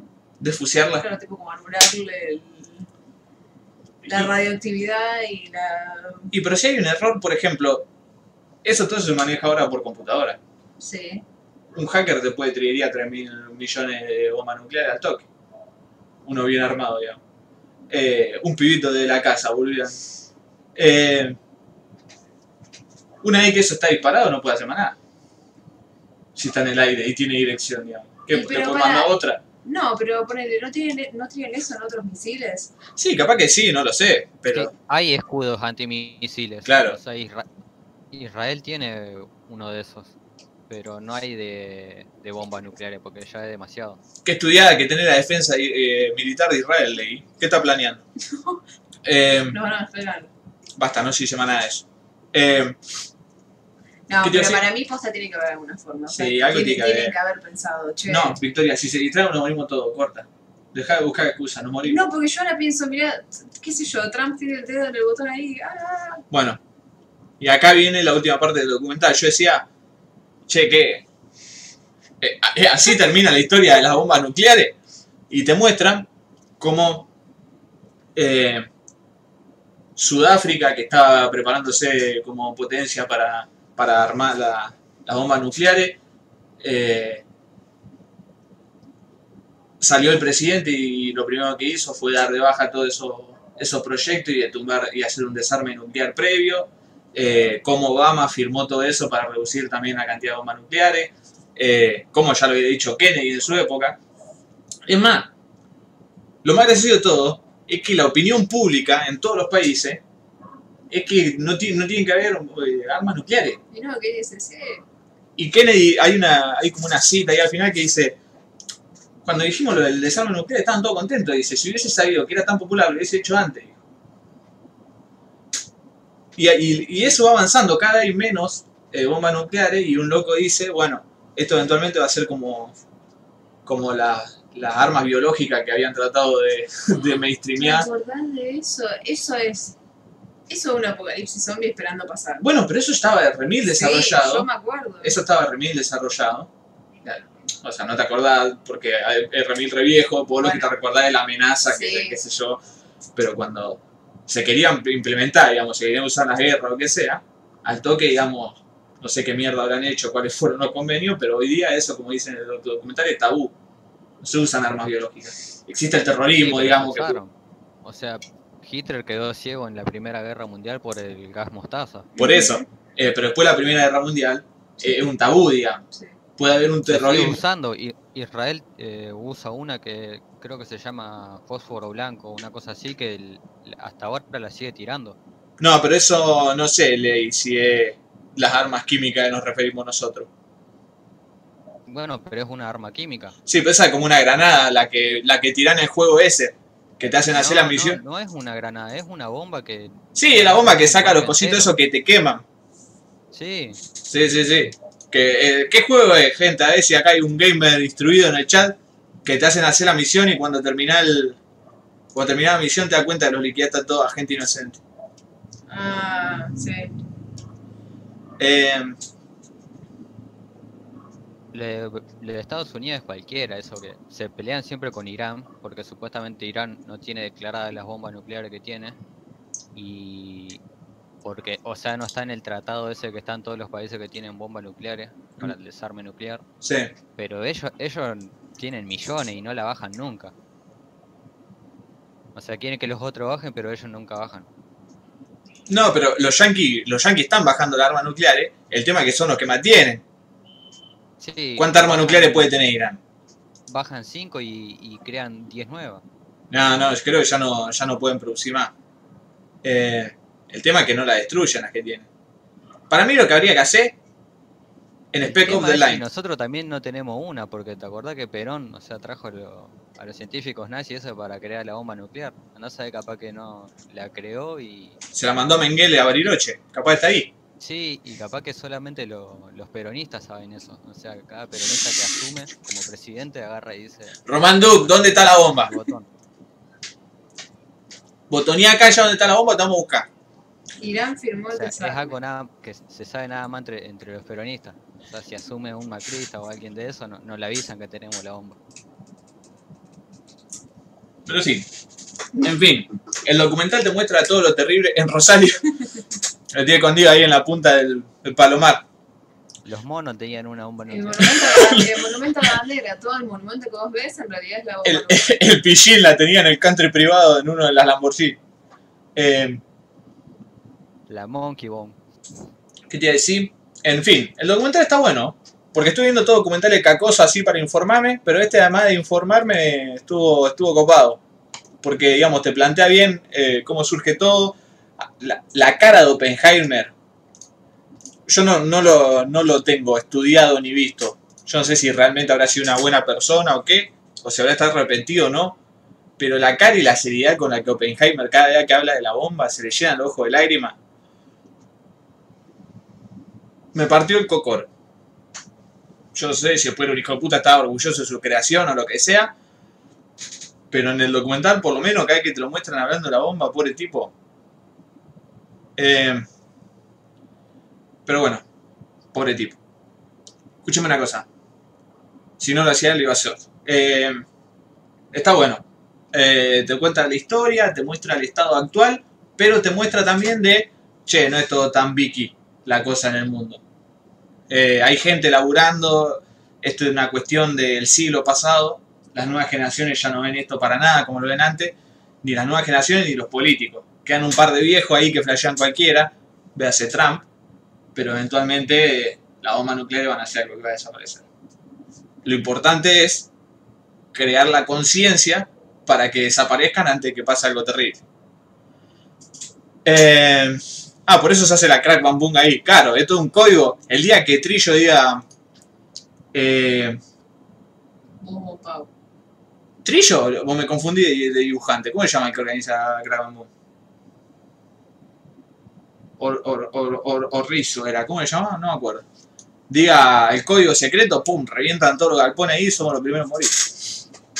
Naka de Checkpoint sabe todo, dice Tomás Montoro. No, ¿qué está, qué está insinuando? Tomás? Eh, la bomba tucumana. Está, la boja- está debajo de la bola Pokémon. Están. Están Ruchi. Ah, Rizo era el, el coso. Trillo el, el- el legendario. Eh, no, creo que era el Sonic 2. Bueno, el juego era Spec Ops line. Si es complejo armar una bomba nuclear, me imagino lo que debe ser desactivarla, boludo. No, desactivarlo, olvidate. Yo que mandan a un tucumano ahí que desactive una y la termina haciendo explotar. Yo por lo menos no sé. Yo no sé cómo desactivarla. Así que para mí debe ser difícil. Eh, Tenés que apretar la E, tenés que mantener apretada la E y desactivar. el spike del Valorant, tenés que mantener apretado el 4. Eh, pero bueno, sí. le- les recomiendo ese documental si quieren informarse al respecto de las bombas nucleares en el mundo. ¿A Eh, vos? Te habían preguntado cómo se llamaba. Ah, el documental se llama Countdown to Zero. Eh, cuenta regresiva a cero. Que uno dice, ah, claro, el, el tiempo de detonación. No, hay un hay como un countdown de la, la, la cuenta descendente de la cantidad de bombas en el mundo. Este, 2010. Un 7, ¿eh? Lindo, lindo documental. Antes en el chat uno había dicho que era como más falta. Yo no ¿Cómo más falta? ¿Una Doomer? ¿Por qué? sé. No lo alcancé a leer bien. Estaba más arriba. Eh, la Lucy Walker, que también dirigió, a ver qué dirigió la Lucy. ¿De Red Pill? ¿Qué dirigió? Ah, ahí está, The Red Pill. ¿Qué es de Red Pill? No sé, es como lo. tipo. Acá- No es, no es de Red Pill como lo de Red, de Red Pill, ¿no? No sé. Pero acá decían que le tienen miedo a Skynet. Bueno, acuérdense lo que pasa en Terminator, muchachos. Acuérdense lo que pasa en Terminator. Supuestamente iba a dar los estrenos de Torrents y se desvirtuó todo. Sí, me olvidé de los estrenos de Torre. Me hicieron acordar de Charlie. Lo que está bueno de haber hablado de Charlie García hoy es que por primera vez dije seriamente lo que opinaba de él y, y puedo dar por cerrado esa etapa, digamos. Mientras Manuel en el otro podcast no me traiga de vuelta a hablar de Arturo, una cosa así, ya cerré esa etapa. De última, podemos agarrar el podcast, dejar la parte en la que vos hablaste bien y seriamente de lo que vos pensás de Charlie García y todos esos 40 minutos de ranteo. Si fueron 3 minutos de ranteo y la parte que hablé en serio fueron 15. Ahora lo vamos a ver, Victoria. Esto queda grabado. termina esto Sí, y yo quiero contar minuto por minuto. listo, listo. Estoy completamente seguro que esta vez el ranteo no fue tan extenso como ha sido en otra. A lo sumo habré bardeado, Fue más intenso, capaz. habré bardeado 5 minutos, más que eso no. Todo lo que dije anterior fue seriamente. Hay que poner el código 420. Yo sé desactivarla, dice Desenki. Ya, ya, ya, nah, este Desenki no puede fumar viernes de la noche. Desenki, Vicky, no censures nada, voy a censurar lo que yo quiera. A Vicky le tiene poder el tema de Charlie, sí. Me acuerdo un profesor advirtiéndonos acerca de la inteligencia artificial. Uy, ahora están re con. Ese es el nuevo miedo. Eh, yo- eh, antes era el miedo de che, tira un hombre, nos morimos todos, ahora los robots nos dominarán. Ojalá. Ojalá. ¿Qué sos, hover de rayo catódico? Yo ¿no? re banco que nos dominen los robots. ¿Por qué? Y si nos dominan son claramente superiores. En algún momento iba a llegar algo que sea superior a nosotros. Es la ley de la vida. ¿Cómo se nota que ¿Eran no? robots o eran aliens? Capaz que los aliens nos cagan matando. Estos últimos capaz que nos dejen ahí vivos. ¿Cómo se nota no viste las suficientes películas de ciencia ficción? El robot eventualmente, sea cual sea el objetivo, termina deduciendo que lo mejor para ese objetivo es que el humano muera. No importa cuál sea. Y bueno, entonces ¿cuál es Incluso- la elección? Nos tenemos que cagar muriendo y listo. No tenga más Ah, hijos, muramos todos. gente, extingamos la raza humana porque las ardillas cada vez pueden comer menos bellotas. Y no puede ser esto. Miren las cosas que le hacemos a no, otras pero no, especies. yo nunca dije nada de la naturaleza. ¿ah? Yo nunca dije nada de la naturaleza. Viene pero por el mismo lado. No, Viene si, por el mismo lado. No, si vos estás pensando, si vos estás pensando un robot que supuestamente es algo superior. No es algo superior. El error existe ento- entonces, ¿por qué siempre llegaré a la conclusión de que lo mejor sería eliminar al humano? porque una construcción humana. Si el robot termina concluyendo eso, es porque una, una creación humana. Termina Lo siendo... programé yo. Sí, de hecho sí. De hecho sí. De hecho, sí. De hecho, yo en realidad soy trillonaria y domino todo. Esto no estoy seguro, pero debe existir. Búsquenlo, a ver si alguien lo encuentra. Estoy seguro que va a haber una teoría que sienta un, un límite a la inteligencia, al- a la capacidad que puede adqui- adquirir una inteligencia artificial. Estoy casi seguro que una inteligencia artificial no puede crear inteligencia nueva. ¿ya? Puede armar nuevas inteligencias artificiales, se puede comunicar con otros, se puede reproducir, puede entender su existencia misma de inteligencia artificial, pero estoy seguro que no puede crear algo o interpretar algo que el humano no puede haber interpretado. ¿Por qué? Tal vez Elon Musk me podría eh, refutar esto. Ah, lo que iba a decir de las bombas nucleares. Eh, habría que hacer, no sé si alguna vez ustedes vieron toda esa idea de terraformar Marte, que dicen que eh, uno de los problemas para terraformar Marte es que, o sea, uno de los problemas para que Marte sea habitable es que es muy frío, ¿no? Mm. Entonces no se puede vivir en Marte porque hace mucho frío. Para empezar, que viene con acting. Eh, entonces se calienta Marte para empezar toda esta idea de terraformarla. Sí. ¿Cómo se hace eso? ¿Cómo calientas Marte? Agarrar el sol y lo pones más cerca de Marte. Uno diría, bueno, vamos a hacer eso, pero no es tan fácil. ¿Cuál es la otra? Llenarlo de bomba atómica. Pero recagarlo bombardeando de, de- de Y pero bomba después no harías verga la atmósfera. ¿Y por un cómo? tiempo. ¿Y cuánto tiempo tiene que pasar entonces que pase eso hasta que lo puedan habitar? Yo pensé que era como más. Nah, no existe. Esto así, y en, en la astronomía, y sí, Y y sí. pero esto se pone en el punto de fijarse todo eso, pero vamos a acabar muriendo todo en este planeta. ¿Te puede llegar al otro? No, no esto, pero las fu- futuras generaciones podrían llegar. No, pero yo digo, y la gente en general. No, no, no toma tanto tiempo perder la contaminación nuclear, un invierno nuclear. No nos vamos a extinguir en 200 años los humanos. Oh, oh, oh, sí, nos vamos a extinguir, pues estamos matando a todas las ballenas, eh, creando vacas que se tiran pedo y por eso reducen la atmósfera. El 80% O del aire que como- respiran es pedo de vacas. Piénsenlo la próxima vez que coman una milanesa. Bueno, eh, hacer como en Planet Survival, que eh, vivían en planetas así como si fuesen Marte, pero vivían en todas ciudades domo. Claro, lo que iba a decir es que hay que agarrar todas las bombas atómicas y en vez de hacer un desarme así medio, medio simbólico como lo mostraban en el documental, ¡pum! Toda Marte. Se la damos a Elon Musk. No se la, no se la damos a Elon Musk, que acabo de decir, pues se tiraría a China. Yo espero estar viva porque yo re quiero vivir en un planeta en el que Grimes sea la presidenta. Eh, tiramos toda la bomba atómica a Marte. Hagamos eso, gente. Lo, lo, lo, lo podemos votar, armar ahí un... ¿No se puede hacer una forma menos radiactiva? ¿Vos sos física nuclear? Entonces cállate la boca. Elon tampoco. Ah, Pero estoy seguro que sabe algo. mucho. con respecto a la inteligencia artificial, Sí, Sí. sí, leí que... Leí. Escuchame una cosa, pará. Tenés prohibido decir Israel de nuevo en el podcast. Por favor. no, nosotros creamos eh, la inteligencia artificial para que nos mate a nosotros, así como Diosito nos creó a nosotros para que matemos a Diosito con el ateísmo. O sea que lo, lo remil redijiste. El tema es que Diosito estaba simbolizado en una sola persona. Y nosotros los humanos matamos a esa sola persona. ¿Cómo harían todos los... O sea, los robots no tenían que matar a todos. Politeísmo. Sí, pero Dios era como, era súper gigante, estaba en todos lados. Le tuvimos que tirar como miles de bombas nucleares de ateísmo para matar. Es cierto, eso es así. Eh, como sea, Marte solo está habitado por robots, no se pierde nada. Al final es todo como God of War. Es que en su futuro va a quedar solo un solo humano. Sí, todo esto que estamos discutiendo ya se discutió en las películas, no hace falta, digamos nosotros. Miren, vean. Eh, en, base este en, base a este, en base a este podcast hemos recomendado 2001, una odisea en el espacio, eh, primero que todo, en el que el robot se da cuenta de que lo mejor para la misión en la que lleguen humanos sobreviviendo a tal lado es que mueran esos humanos. Eh,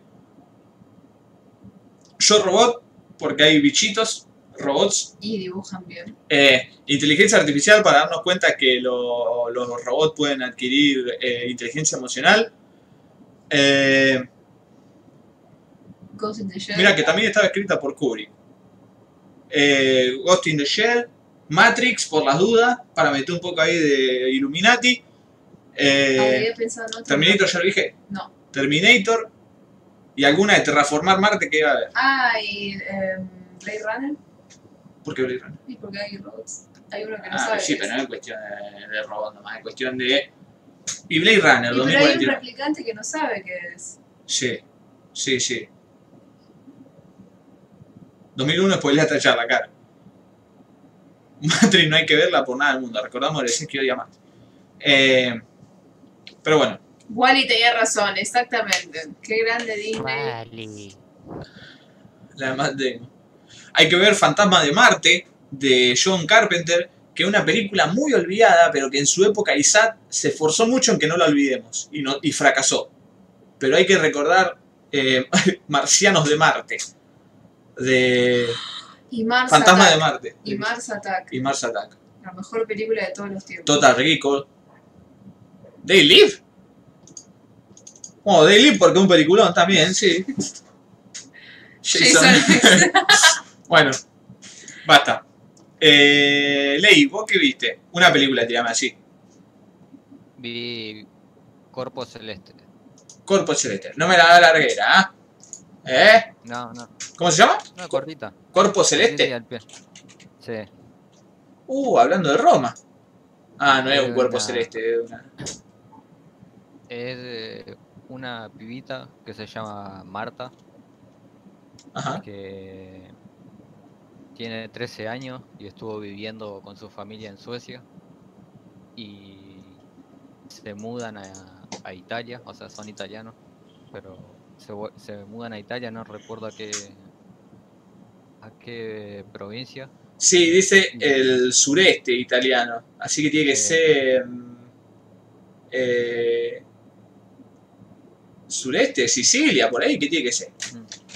Sí, no sé, la cosa es que se mudan a, a- un pueblo ahí y Está en el oeste. es como un lugar súper remil católico y la pibita, la, la familia también son católicos así, pero no, no sé qué tan católicos son, pero Flashé, está en el le oeste. hacen tomar la, la confirmación Uf, y o sea la mandan a, a catequesis y qué sé yo. Y la película trata de eso o sea de, de la pibita eh, entrando en duda viste así preguntando todo porque no entiende nada porque o sea la llevan a catequesis y, y va y le remilaba en la cabeza profesora de catequesis le, le habla sobre las formas del, del pecado y qué sé yo. Y como que la doctrina y lo- re maltrata ahí. Y los pibitos, este, como que son pibitos, tienen 13 años, se cagan de la risa, dicen chistes, se ríen de las, de las boludeces que cantan. El, el cura que, que es medio sorete. Y o sea, la, la relación que tiene el- eh, la religión con la con el pueblo, o cómo, cómo se cómo se meten en, en la vida del pueblo, o sea, así de lleno, así descaradamente. Eh, y la pibita, o sea, no, no entendiendo nada y preguntándose todo y, y que le cuestionen por qué se pregunta, como diciendo, no te tenés que cuestionar nada. Está- estamos hablando de Jesús, estamos hablando de Dios. ¿Por qué te cuestionás? Si te cuestionás, o sea, no, no tenés fe y sos una diabólica. Más o menos lo que le, le dicen. Y, y bueno, de la relación que tiene la pibita con la familia, porque es como que la, la pibita es como, eh, no sé si decirlo como la oveja negra, pero la ven un poco así porque la pibita eh, se cuestiona todo con la edad que tiene. Y pasan cosas turbias en el medio, Oh, no. eh, pero no eh, turbia, o sea, explícita y por ahí no sé si no sé si decirlo sim- como simbólica o, o algo así porque no, no, no es tan explícito. Por ejemplo, hay un hay una situación que pasa con la, la pibita con el cura que es muy rara. Eh, no solo por el, el- el tema de, de de la de los problemas de los curas con los pibitos, Ajá. sino por cómo por, co- por cómo maneja la situación el, el cura. Una, con una cierta eh, impunidad. O sea, en el, en el trato que tiene por no... O sea, tomar la iniciativa, de, la iniciativa no, sino como el, el- el mando de la situación y no avisar a nadie. Claro, Yo soy el cura y yo puedo hacer lo que yo quiera, porque soy el cura. claro. Y, y bueno, es eso, o sea, la, la vida de la pibita esa y cómo se cuestiona todo y, y cómo maneja las cosas a su manera, por más de que los otros le digan, mira, si vos te cuestionás esto, sos mala, o si vos te cuestionás esto es porque tenés la maldad o algo. Eh, está bueno en ese sentido. Y a mí por lo menos me copó. Yo le puse un 6. O sea, está bien la película. eh, pero hay otros aspectos como, qué sé yo. Público para el que está hecho o de la manera que está hecha me parece como muy película de, de TV. Mm, Y por eso, o sea, película de TV porque por, por lo visual o por, por cómo está editada por- esa. sí, por lo visual. Sí, ya sé a qué te referís. Eh, tiene escenas que están buenas, Sí, pero por lo general es muy muy de TV. Eh, tiene un par de escenas muy icónicas también, que eso está bueno, las zafo un toque. está bien. Eh, y no sé, para mí eh, está buena, pero no, no sé si la recomendaría tanto como para decir tenés que ver esta película sí o sí. Está buena en el sentido de, de cómo, cómo entiende todo la pibita. O sea, cómo, entiende, cómo es la relación de Sí, lo, la pibita con, con la religión. sí, todos esos problemas así existencialistas religiosos le pegan a los niños en esa edad son, me parece interesante, digamos. Sí, Sí. están copados. Por ese lado, por ese lado es interesante, pero Principalmente por la influencia que tienen, digamos, los otros en ellos. Pero sí, sí, parece, parece copado. Es la directora de Lázaro Felice. sí, Lázaro Felice. Eh, Yo la vi por eso. Eh, por ese lado la recomiendo. Pero capaz que otra gente la ve y, y, sé, le resulta aburrida capaz. ajá. A mí me pareció interesante. una película de Hallmark Channel. Eh, bueno, entonces ya saben, a Ley le, le pareció interesante, si a ustedes les interesa también el concepto que dijo Ley y les gustó Lázaro Felice, por ahí les podría gustar esto. Eh, bueno, Corpo, Corpo Celeste, 2011. 2000, 2000 Onchi. Onchi. Onchi. Eh, uy, me olvidé los números. Dieci. Bueno, qué loco. Que no esté escuchando profesor de italiano porque se pega un tiro en la frente. Eh, Vicky, ¿qué tenés ahí? Tengo la película que vi hoy, Ajá. que es una película canadiense que se llama Disappearance at, at Clifton Hill. Pero en otros lugares la vi eh, solamente como Clifton Hill. Clifton Hill. Ujú. 11. 11. Onchi. Eh, tanti grazie, eh, Toby Palese, mi avevo olvidato. 11. 2011. Ah, Eh, aquí son como los franceses en la forma de. de eh, contar. ¿Por qué? ¿No viste la forma que son los franceses para contar, tipo después del 10? No, pero no hay ningún 11 en el mundo que tenga relación con, un, con el 1, por ejemplo. Incluso nosotros mismos le decimos 11, no decimos 10 y 1. Los yankees no le dicen one team, le dicen 11.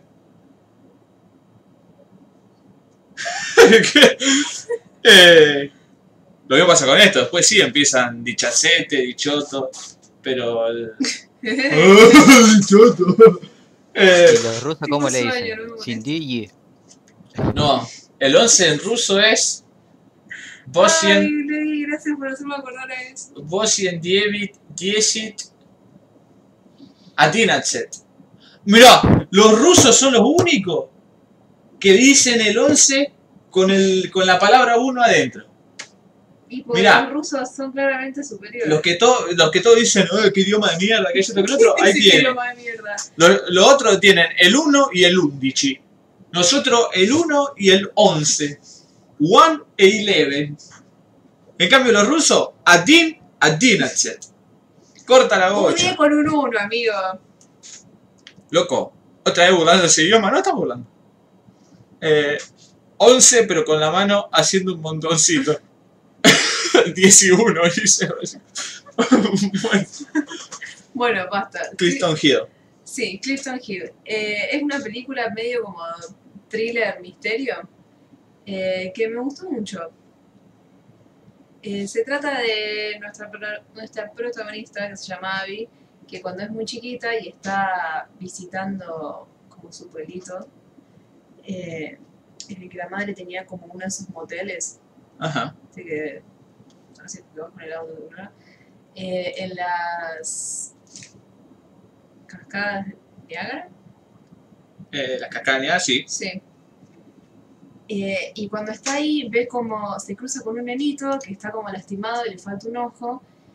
eh, Está muy se- lastimado. Se, queda, o sea, tiene como tapado el, el Ah. ojo, como vendado, y se nota que está como lastimado. Y ella se queda paralizada por el miedo y ve como a este nenito lo, como que lo raptan dos adultos y se lo llevan en un auto, que ahí se ve en el trailer. Eh, y después hace un salto en el tiempo a cuando ella y su hermana ya son mujeres adultas, su madre fallece eh, y ellas, pensando que iban a heredar el motel, que ya es como que un negocio que no da plata, en realidad como que le dicen, mira, esta, la, la típica historia del pueblito chiquito, está súper eh, familia con plata, que básicamente es dueña de todo el pueblo, se ofreció a comprarles el terreno donde está el motel eh, tenés que firmar esto. Y Abby es la única que, que no quiere firmar, como que quiere aferrarse al suelo madre. Entonces vuelve al pueblo, donde pasó todo esto de nenito, Mm. para intentar como averiguar más sobre el tema. O sea, averiguar quién era el nene, si se sabe algo, qué pasó. Y toda la película se centra en eso, en Abby intentando como eh, encontrar la verdad Ajá. de quién era este niño, por qué le pasó lo que le pasó y, y qué, o sea, qué onda, quién lo hizo y por qué. Eh, y para mí fue una grata sorpresa, la encontré de la nada en Cuevana. No tengo, no tengo vergüenza de decirlo. Eh, y me gustó mucho. Lo primero que me llamó la atención de la película es lo, lo linda que se ve. O sea, todas las partes del pueblito chiquitito y los personajes típicos del- pueblo chico me gustaron mucho cómo estaban hechos. Sobre todo hay un personaje que fue mi personaje favorito en toda la película, que es un, un señor, el típico señor friki del, del pueblo. Sí.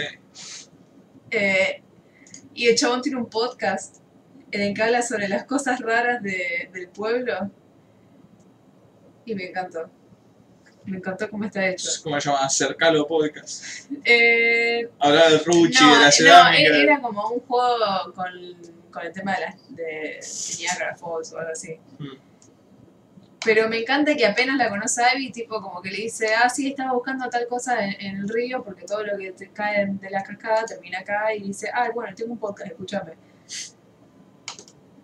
Eh, así que bueno, toda la película es- se centra sobre eso, ella intentando descubrir qué fue lo que le pasó a este niño. Me gustó mucho cómo se ve, medio que al final eh, se enreda demasiado en cosas que son medio de pedo, Ajá. pero me gusta, me gusta cómo mezcla la historia de este niño y este pueblo eh, con, toda- con esta familia así tan prominente, con la historia personal de Abby, que es como un- una personaje medio complicada, como que nunca la terminas de conocer del todo. Eh, y está muy buena, yo le puse un 7. Así que si quieren verla, no es muy larga, creo que es una hora 40. Y me gusta, me gusta. Dirigida por el canadiense Albert Sheen, que dirigió una película que estrenó en Surcorea anteriormente. In Her Place. What? Miralo. Y tiene pinta de asiático.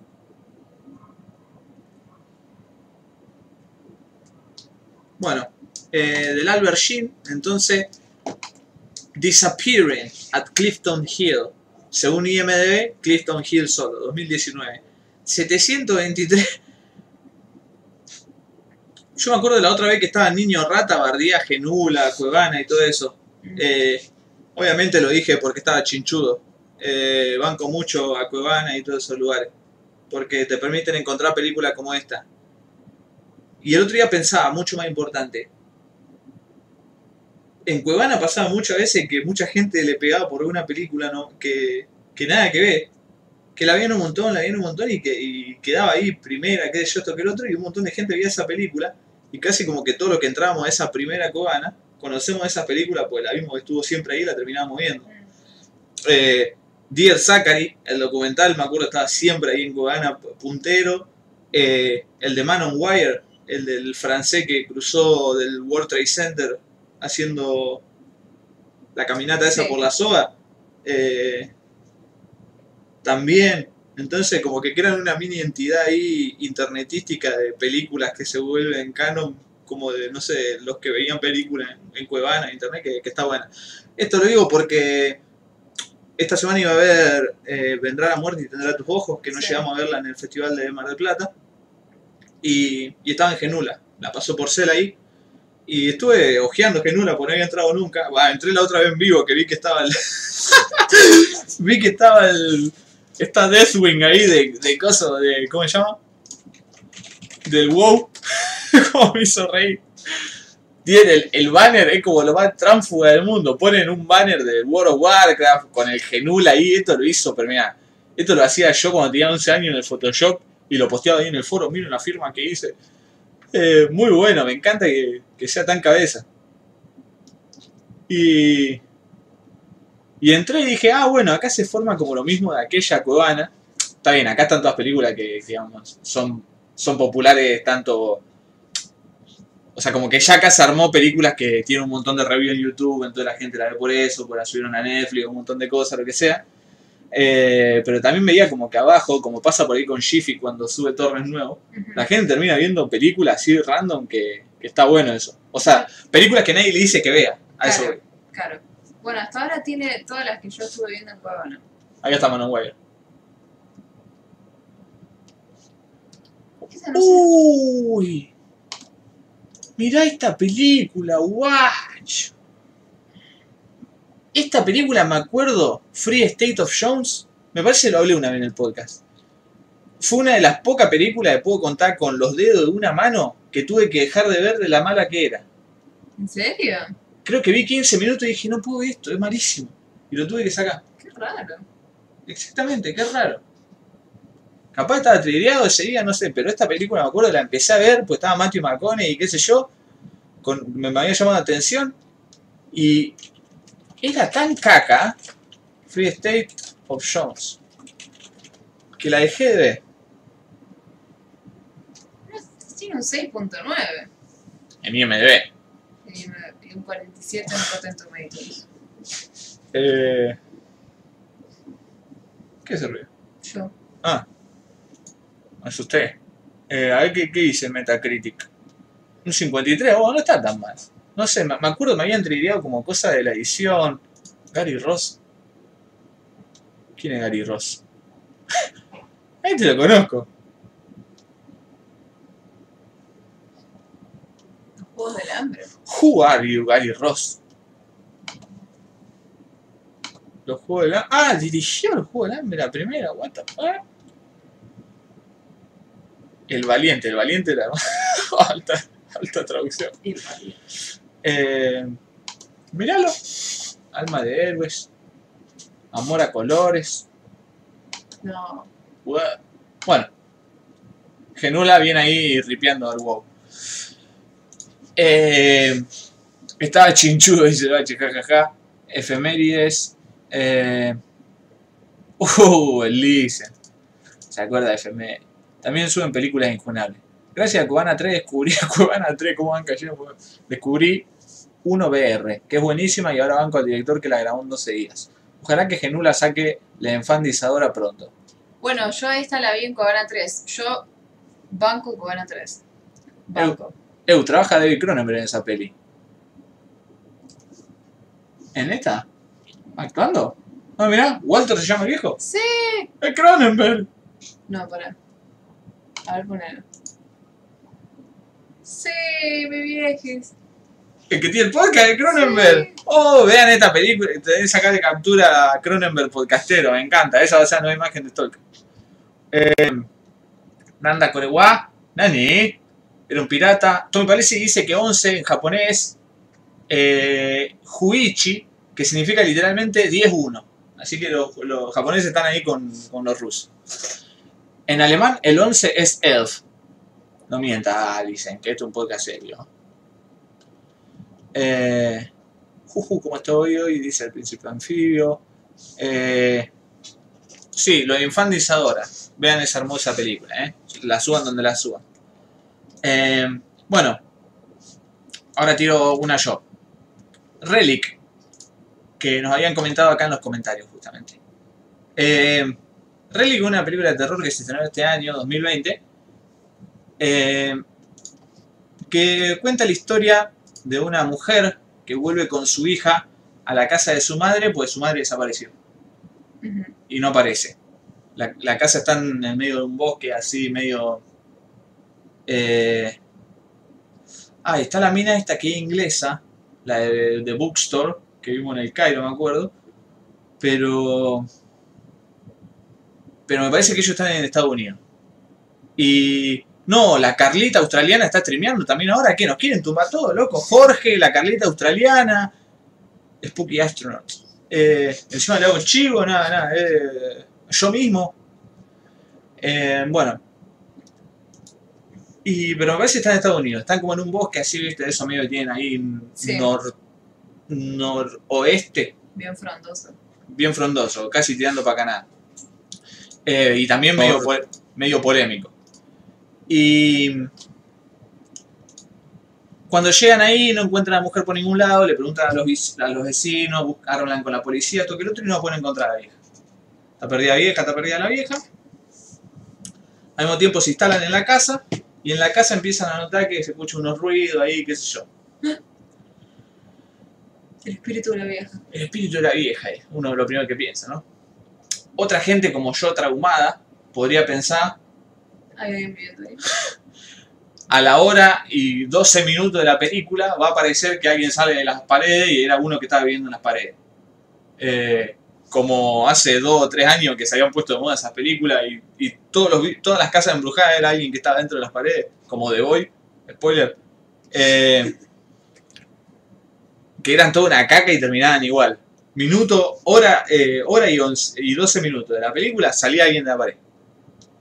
Eh, pero como decía Mariano Safino acá, la película es mucho más que una película de terror. Ajá. Y como decía muy bien Mariano Safino acá, es uno, eh, me parece muy bueno, esta, me parece muy buena esta película como ejemplo de cómo se puede usar el terror como recurso narrativo de género, que no se suele usar.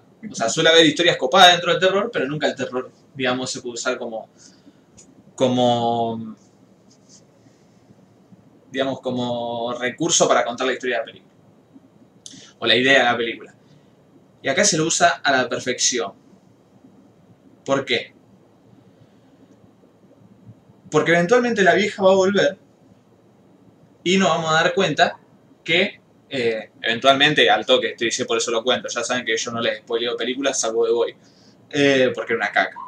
Pero eh, vuelve la vieja y vemos que claramente está en un estado mental polémico. Sin ir más lejos, Alzheimer o, Demencia senil. o lo que sea. Em, sí, Alzheimer es eso que se olvidan y que se pone medio violento y... No, es Alzheimer que se. Sí, Sí, no, de hacerme pueden tener episodios violentos. Porque se asustan. Eh, O sea, porque se, se van olvidando de los nombres, ciertas cosas, etcétera, etcétera. Sí, puede ser. Eh, y la vemos que la vieja está media loca ahí. Y que también tiene como.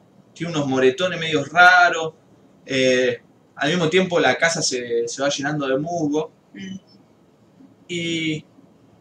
Y tenemos unos flashbacks que son de terror pota ahí. Que, dan, eh, que te dan mal rollo. Que la, la mina, la hija esta empieza a soñar cuando llega a la casa. Eh, que nos empiezan a indicar por dónde viene la película. Y es que es una película que tiene todo este elemento de terror, que parecería casa embrujada, de vieja, de vieja Poseída. poseída. lo que sea, pero que nos damos cuenta claramente que se trata de una película sobre la enfermedad mental. En este sentido la película es bastante dura, bastante muy dura, y más si a alguien le, le toca de cerca este tema. Em, pero lo que decía acá Mariano, eh, está muy bien hecha la película en ese sentido, porque el recurso de la casa que parece embrujada, la vieja que parece poseída, está muy bien eh, encaminado para que nosotros entendamos de qué se trata la película. Y termina siendo la metáfora que se arma con todos estos recursos eh, lo mejor de la película.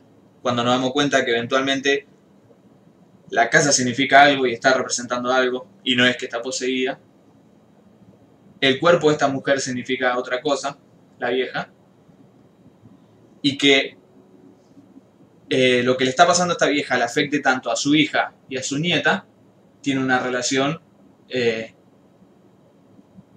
completamente fuera de lo paranormal y viene justamente más por el tema de la película.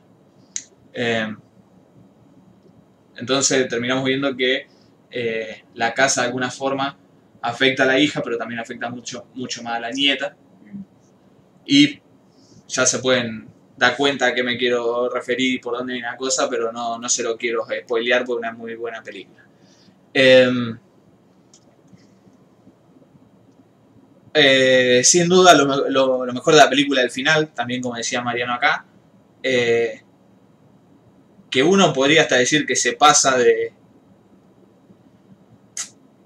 Como que la película rompe, digamos, con el esquema de película de terror y, y casi como que uno podría criticarle que se pasa de, no sé si explícita, pero sí de, de sobre representativa, si quiere. Pero está bien, capaz que era necesario para, para despegarlo un poco de esa idea de terror, que, que la película lo tiene. Capaz que hasta alguien despistado podría ver una película de terror genérica y... Pero no sé, a mí, a mí también me encantó la escena final, pero pero no sé. Muy buena película, me encantó. Eh, y yo hago esta, me, me parece importante, digamos, el, el rol que juega la, el, el efecto que va teniendo la casa en la hija y en la nieta. Si bien todo el, el como el leitmotiv de la película es la vieja con la casa. La relación de la vieja con la casa nuestras protagonistas de hecho son la hija y la nieta, pero que, que se nota más explícitamente en ello. Muy buena película, Relic. Eh, para mí, de, de por, por ahora lo que vi este año de terror, lo mejorcito, igual no he visto mucho. Pero me gustó bastante. De nuevo, de terror, medio entre comillas. Si bien tiene algunas escenas que son bastante exasperantes, muy, muy, muy exasperantes, eh, tampoco es que de terror y hay jumpscare y cosas de esas, como también decía. Eh, pero bueno, Relic, entonces del 2020, dirigida por Natalie Erika James. Hasta ahora Albert Sheen es el único, todas directoras mujeres hoy. Natalie Erika James. ¿Qué más dirigió Natalie Erika James? ¡Qué joven! Dunway, Runway. Eh, ah, todos cortos. Mira, ópera prima entonces de Natalie Erika James. Linda película.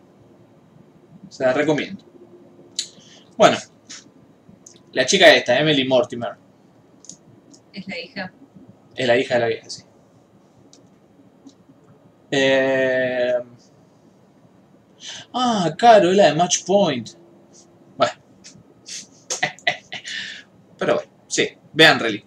¿Qué más? Leí ¿Qué otra película tenés? No, yo quería hacer review de esa nada más. Bueno, perfecto. Eh, ¿Vos, Vicky, viste otra cosa? No. Bueno, les recomiendo otra. Les quiero hablar de otra película entonces que no vi, que no. Ah, otra película que no hablé, pero que vi hace mucho. Es más, había dicho que la iba a hablar esa semana y, me- y- y después nos terminamos hablando al pedo y no la hablé. Que es eh, Ya no estoy aquí. I'm no longer here. Eh, esta película de Fernando Frías. eh, que es una película mexicana, podríamos decir. De hecho, sí, tendríamos que decir una película mexicana, pero que trata mu- muchas cosas. Déjame pasear ese coso, Pero porque eso eh, es chapa y se puede prender fuego si cae arriba de la estufa. Y podríamos morir prendido fuego como en cierto recital. No sé jugar con eso. Pero yo no estaba jugando. Así que no hay, no hay problema con eso. Eh, I'm no longer here. Cuenta la historia de un guachín mexicano de la ciudad. Todo lo que voy a decir en el plot es altamente importante. O sea, como que todo toda característica. Esta película es buenísima, tanto en dirección como está escrita. Por eso cada característica voy a decir la sinopsis es ampliamente importante. Por ejemplo, que sea un guachín viviendo en Monterrey es importantísimo en el sentido de que Monter- Monterrey es la última, una de las últimas ciudades en las que van que ellos los que quieren eh, emigrar ilegalmente en Estados Unidos. Eh, y al mismo tiempo Monterrey es una ciudad que está, como muchas ciudades de México, eh, eh, impactada por el narcotráfico Mm. o ahí está sufriendo el narcotráfico. digamos. En este contexto, desarrolla su vida este personaje que se llama Ulises Sampiero. Eh, que tiene esta pinta muy particular que ustedes recordarán de hará 10 años por ahí o, o- o un poco menos, no sé, que salían memes, ¿no? De, de- de estos Sí. pibes que uno decía, Que había como muchos peinados así. claro que uno no sé si eran eh, eh, mexicanos, colombianos, no eran centroamericanos, pero que salían con estos peinados, uno decía, ¿qué son estos? Como flogger, truchos que llegaron tarde, lo que sea, no sé, no se sabía. Pero en cierto sentido sí. Eh, nuestro amigo Ulises acá es un miembro de una, una tribu urbana mexicana, conocida como los cholombianos, que eran un grupete de niños que se, se identificaban con, con esta vestimenta y con esta estética, y que básicamente se juntaban a bailar y a escuchar eh, música Colombia, con Ajá. K. Que la música Colombia con K es como música eh, cumbia colombiana, pero rebajada. Es como, viste, el, el- la bandeja que le puede poner velocidad para más lenta. Sí. Y si vos tocas un vinilo que tiene cierta velocidad, una velocidad más lenta, se escucha más alto que el otro. Entonces está re bueno el efecto que hacen con la cumbia colombiana, porque es como una cumbia posta, pero que suena más, más, más baja y más da un tempo re- media. Casi que pasa Colombian media son como, Skrillex. lo- son como una mezcla de, de Rocho de los 2000 con Flower. Claro.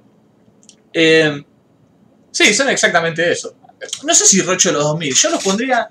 Porque el Rocho de los 2000, digamos, era un Rocho golpeado, ¿no? Un Rocho que. No, pero el, ro- digo, el Rocho de los 2000 que usaba esos pantalones anchos, viste, con, Sí.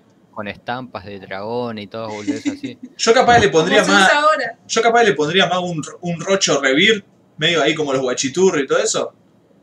Pero al mismo tiempo los guachiturros eran como una respuesta para mí a toda esta cultura. Sí. como, como mucho de la cumbia acá argentina o incluso de ahora que, que copian ritmo del norte de Brasil o venezolanos y los traen acá y hasta bailan igual o quieren bailar igual Sí, porque sí. eh, Como Pero- el Tuki que se hace el centroamericano. Como, el- Ay, qué cringe que me da, boludo, cuando cantan así. ¿Por qué? eh, sí, pero incluso en la cumbia nuestra, digo. En la cumbia argentina, Ah, sí, sí, sí. eh, no sé cómo se llama este guachín, que ha- hace música igual a la que hacen en el norte de Brasil, todo esto. ¿Viste que yo te pasaba Anita y todo eso? Mm. Eh, bailan, y, o sea, como que quieren copiar los mismos pasos, todo que están ahí en moda en Brasil. Sí, la estética, todo. Y bueno, la estética también, pero. Pero sí, el tema de los colombianos se juntaban y bailaban. Y tenían así. O sea, era- eso es todo como su cultura, digo. Esa es toda su cultura, eran como los flores, se juntaban en el abasto a tirar, a tirar unas cumbias, altos bailes se mandaban. Sí, Y nuestro Ulises acá es como. es un crack de su bandita. Claro, baila muy bien. Baila muy bien y, se, y compiten con otra, con otra banda, esto que lo otro. De todas formas, eh, si bien toda esta cultura lo rodea y que lo define es importante para el personaje y importante el personaje por el protagonista en la película, la película no se centra en, en que yo, en la competencia de baile o en Claro. cómo baila o en cómo se enfrentan a otras banditas, de quién baila mejor y todo eso. No es tipo High School Musical. no, te lo representa así. Es como Footloose, nada más que al final el, el que baila no se puede quedar en el pueblo. Claro. Eh, lo que pasa con el amigo Ulises es que eh, un día estaban ahí bulleando unos pibitos para sacarle plata Mm. y, y viene un guachín como una especie de narco wannabe que está ahí y le dice, ¿qué hacen robando acá? Este es mi territorio, que yo, pum. Eh, pero si necesitamos juntar unos pesos, qué sé yo. Al mismo tiempo no se dejaban correr, son pibes ahí de la calle, de, Claro. de- del barrio, ¿no? Eh, pero son tranquilos, hacen la suya, bailan nomás. Eh, pero están rodeados de todo este contexto que yo le decía. Esto lo lleva a un malentendido peor, en el que los aprietan ya con, eh, con toda esa ametralladora los mexicanos, que seguro se lo deben, la deben sacar de los yankees que la venden en, el kiosco de la esquina. Eh, y, y se los cargan, hay un malentendido así, esto que el otro, los sueltan, pero quedan fichados. Después pasa algo incluso más turbio con uno con unos narcopostas mexicanos que medio que eran, no sé si amigos de él, pero eran conocidos, como que había ahí un, un intercambio ¿Del protagonista eran Sí, del, del grupito de él. Que pasa algo ahí medio turbio, pero él queda, queda sucio por esta cuestión y para proteger a él- para protegerse y para proteger a su familia se tiene que ir del país antes que lo liquide. Y básicamente ahí empieza la película, si bien es bastante adentrado, digamos, pero ahí empieza, digamos, todo, la- todo el problema de la película, porque va, se va a ir a Estados Unidos y a Nueva York, justamente.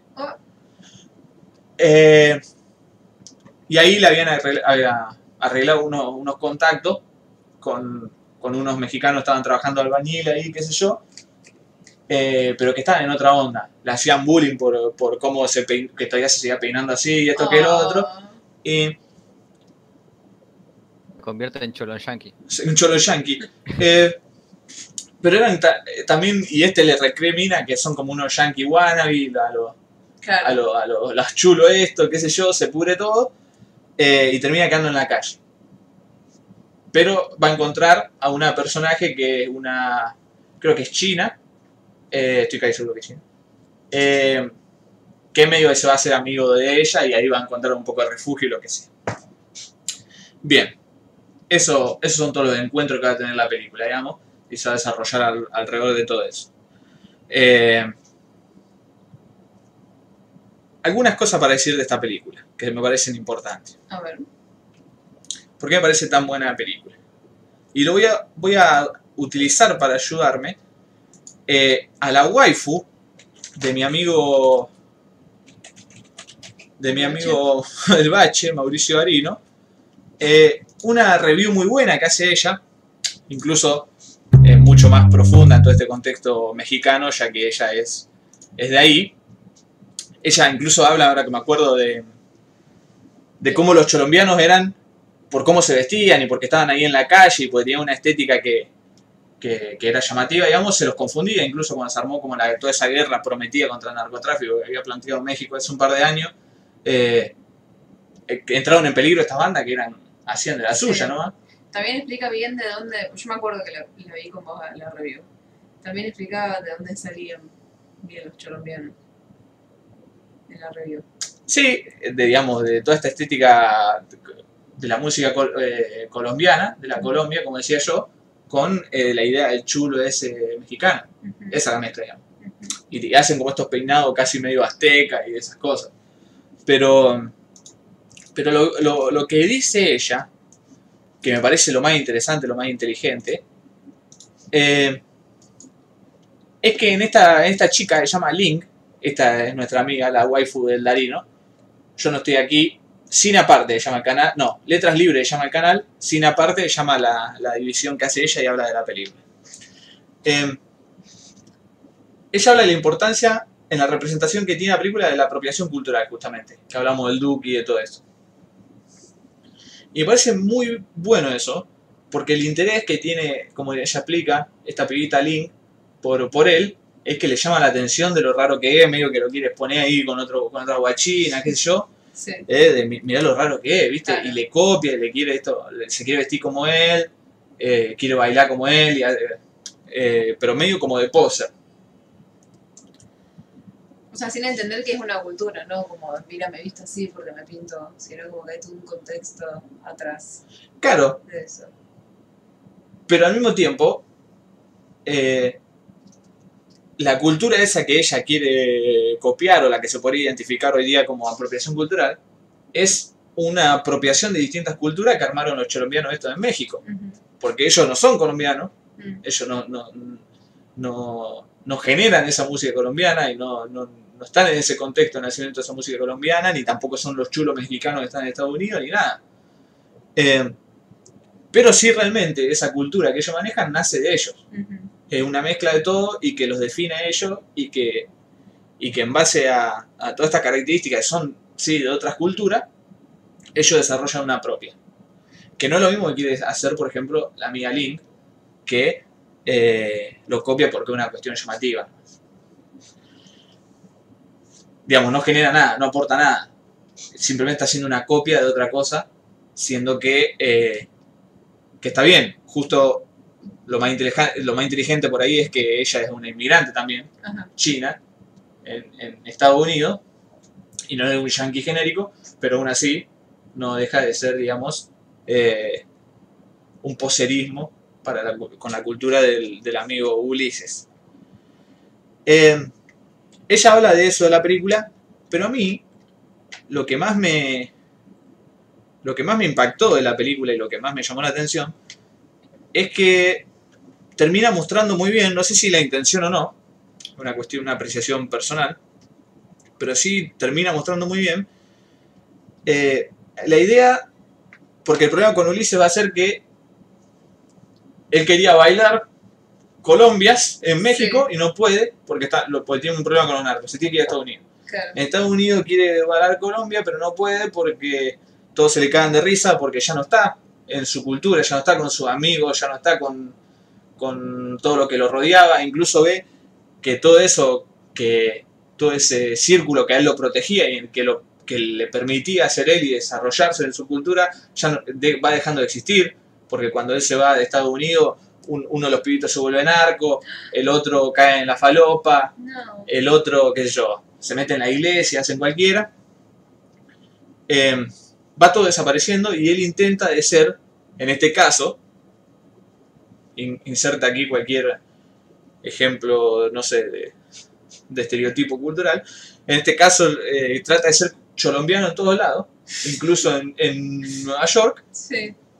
pero nunca, ni en Monterrey, ni en Nueva York, ni en la frontera, ni en ningún lado, eh, se le va a permitir desarrollarse tranquilamente en eso. Ajá. Eh, y ese para mí es el punto de la película. Para mí eso lo, lo que mejor termina desarrollando y lo que, lo que más me resonó a mí y lo que más queda marcado. El hecho de eh, que el sistema esté, esté, como, esté como esté, o sea, estés donde esté, digamos, y sea como sea, no permite que uno se termine desarrollando individualmente como quiere. Eh, si querés laburar con estos albañiles, no, no tenés que escuchar la música que escuchan ellos, no podés andar con, con esos peinados y rompiendo con, con la Colombia. Eh, no podés encontrar amigos en gente que vos pensás que, que podrían tener los mismos gustos que vos. Eh, y de donde te fuiste, cuando volvés ya no es lo mismo. Claro. Y es medio deprimente en ese sentido.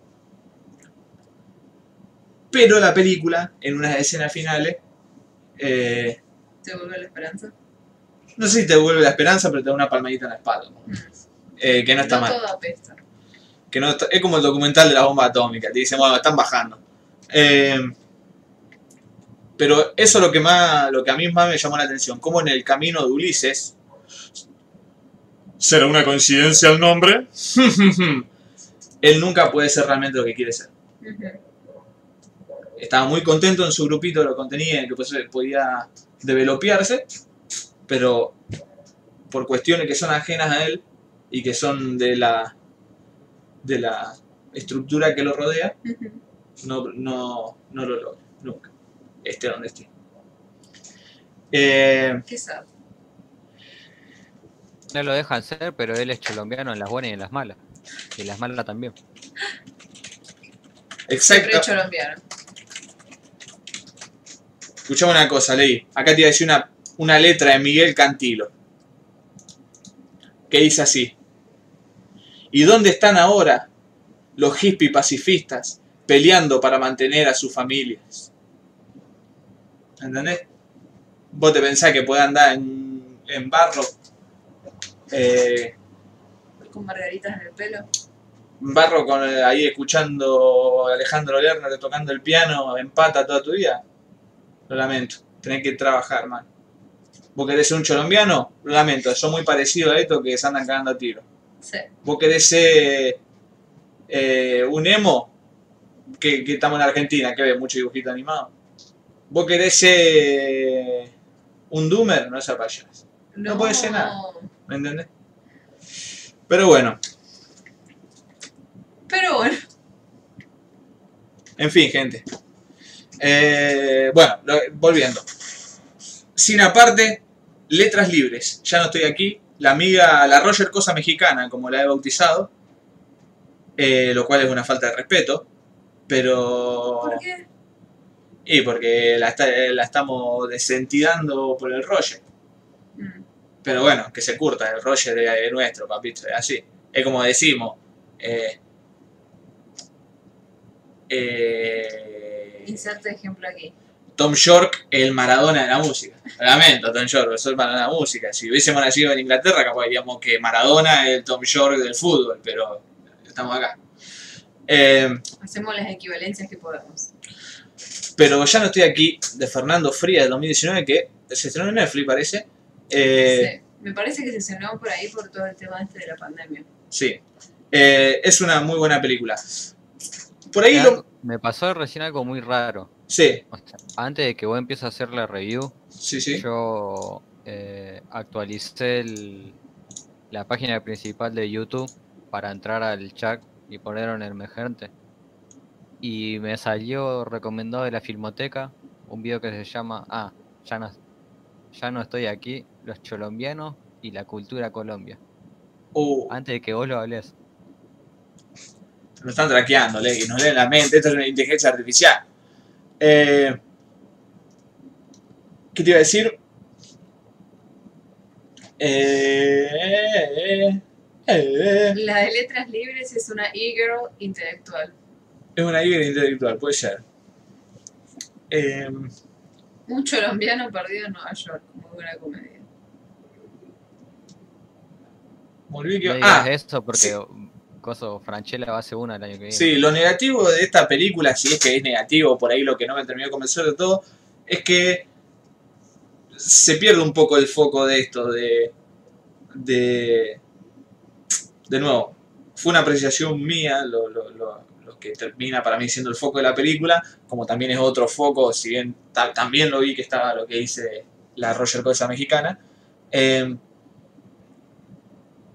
pero a veces como no es que se vuelve lenta, sino que se vuelve estancada de- en algunas partes. Por eso, como que pierde efectividad y como que te olvidas de momentos y terminas acordándote después y diciendo, ah, era, era por acá.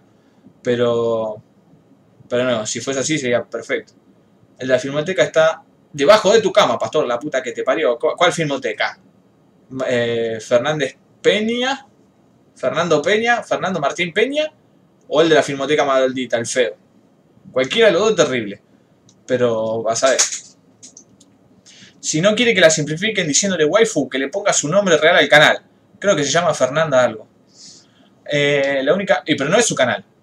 Ella escribe para ese medio, que es un medio, un medio virtual, me parece, que es Letras Libres. Eh, ¿No viste que hay un viejo también subiendo boludeces? La única forma, ella trabaja para ahí. La única forma de ser uno mismo es teniendo toda la plata o no preocupándote por la plata. Casi que, que medio que coincido en eso. Pero no, porque por la plata tarde o temprano te tienen que preocupar, ese es uno de los problemas. Si vos te crees, si vos- cuando te tengas que preocupar por la plata, también te vas a tener que preocupar por que yo en algún laburo que no te quieran agarrar por tener el peinado ese. Eh, Sí, Si las no te por la plata porque vive en el monte. Claro. El de la filmoteca. eh, ¿Qué decían acá? Que se llama Ulises, me gustó. De Monterrey era hincha del señor Barriga. Monterrey, Monterrey, ra, ra. Eh, la gorrea de Ma- Match Point, sí, esa es la de Relic. Es como Hellblade, que es terror como con un prota con problemas de esquizofrenia. Es bastante parecido a, a Hellblade. Eh, es muy parecida a Hellblade Relic. A Hellblade y Senua Sacrifice, el jueguito de Ninja Theory. Porque la realidad de... Sí, sí, sí. Me gusta, me gusta. ¿eh? Los que jugaron Hellblade les va a gustar Relic. Eh, con la ceja afeitada, los guachiturros, eso sí pasó rápido, la mitad de estar en cana. Nada, no eran... Los Palmeras le Ah, uno era violín los guachiturros, ¿verdad? Los Palmeros le robaron todo a Colombia. Eh, sí. Anda, el otro día escuchaba una cumbia original de los Palmeras y... Eh, Palmero hacían chamamé antes. sí. Pero viste, las mejores cumbias que tocan son reinterpretaciones extranjeras. Andan frescos mis panas, ya lo dije. Eh, tirate un qué, tirate un paso. O sea que el prota se va a bailar a un galpón cuando está enojado. Algo así. También se encuentra con una colombiana que no le gusta la cumbia rebajada. Claro, se encuentra con una colombiana y le dice que Colombia no es, un, no es un género musical. Colombia es un país, yo soy de Colombia, le dice. Dice, no, pero esto. Y el, y el mexicano, claro, la Colombia con K, Sí, eh, no, es, no es algo en Colombia, es algo en México. claro. De ahí viene lo que ella, lo que decía la Roger de, La Rogelia, del- de la apropiación cultural o no. claro. Eh, es, que lo- es que los de la América del Pacífico encima vienen todos de Asia. Un colombiano perdido en Nueva York, muy buena comedia. Le podríamos poner a este podcast un colombiano perdido en Nueva York. Así me ahorran el trabajo de pensar otro nombre. Vamos a escribir acá para no olvidar. Está bueno que muestra que en Estados Unidos, la tierra de la libertad, si no sos como la norma, te pelotudean. Sí, pero no solamente en Estados Unidos, básicamente en cualquier lado. O sea, si no sos alguien que no destaca y que, que no está, y que está metido ahí en, en lo que mi yo de 16 años y Ortega y Gasset llamaría la masa, eh, no puede ser, eh, no puede ser original, nada. Es muy graciosa la escena que cae en un shooter re piola y él le grita fuck you. sí. Dice, estaba bailando ahí, pues junta plata en la calle, en un momento bailando, Ajá, y viene un policía y le dice, Oh, buddy, buddy, eh, you, can, you can be doing that. Y no sé por qué con ese tono. Eh, y luego dice, y agarra todas las cosas así, regañita, concha de tu madre. Dice, pero para, para, tenés que pedir un permiso nomás, te doy el coso. Ah, fuck you.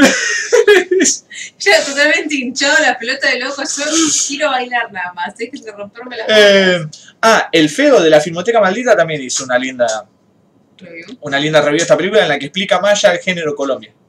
Eh, me fui 10 minutos, volví y otra vez están hablando de Charlie García. ¿Cuándo? ¿En qué momento? Eso, eso es muy doomer. Poder ser asalariado de 9 a 5 y luego dedicar el resto del tiempo a ser tú mismo. Es que eso a lo que uno se termina resignando y es tristísimo. Eso decía el forro Bill Puertas. Eh, no que la simplifiquen diciendo el guayo. El Roger Cosa está en el techo. Pará, pará. Ya me están asustando, hijo de puta. Eh, por la plata baila el narco rosarino, mono. Pone entre paréntesis. Muy buen chiste. Muy buen chiste, ¿eh? El bacho estuvo pensando. Con la globalización no puedes ser vos mismo. La otra vez vi a un gaucho con un chihuahua en una 4x4. Y, pero eh, ese sigue siendo una característica típica del, del, del gaucho moderno, ¿no? Los gauchos, mirá cómo era la cosa. Antes se quejaban de plantar la tierra y hoy día son millonarios por eso. Eh, Dio la vuelta.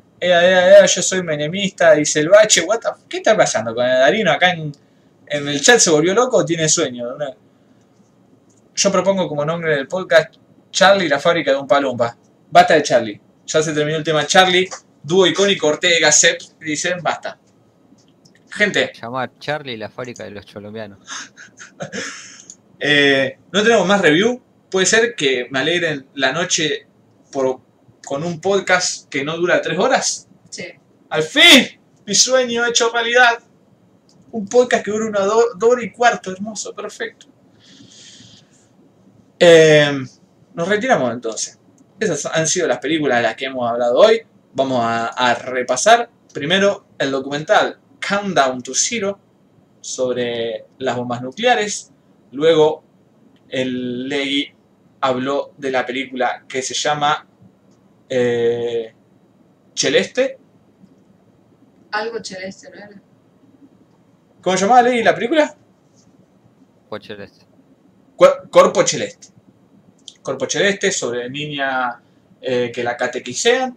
La Vicky habló de Eh, Disappearance at Clifton Hill. Clifton Hill con Cronenberg haciendo de podcaster y la historia de un niño desaparecido por los ojos de una niña que ahora ya no es niña. Mm. Y luego eh, Relic, película de terror esquizofrénica con una vieja.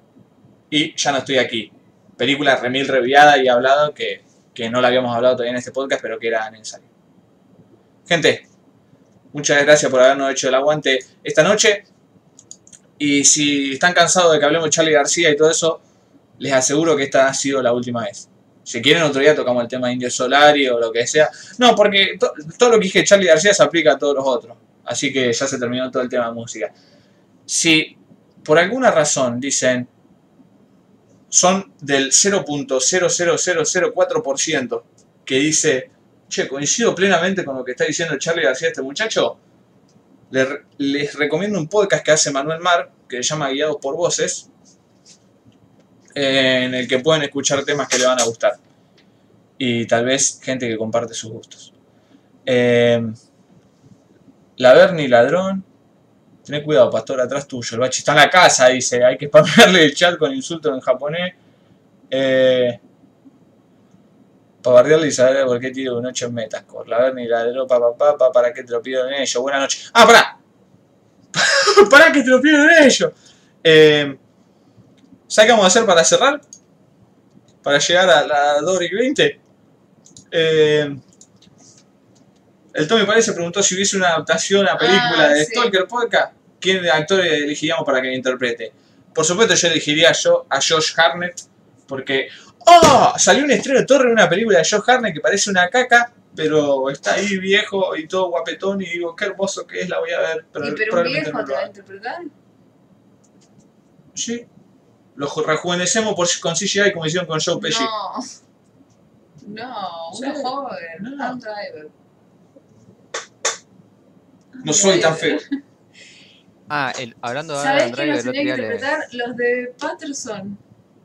Somos nosotros dos. Ya estamos interpretados nosotros. Somos Estamos en nosotros Patterson. dos, Claro, ahí está, listo. Yo elijo, yo la elijo a ella. Reemplacen.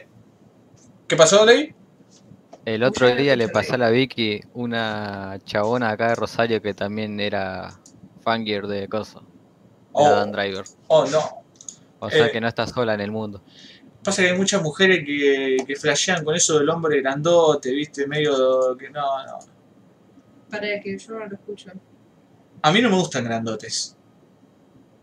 Mm. El. ¿Qué le iba a decir?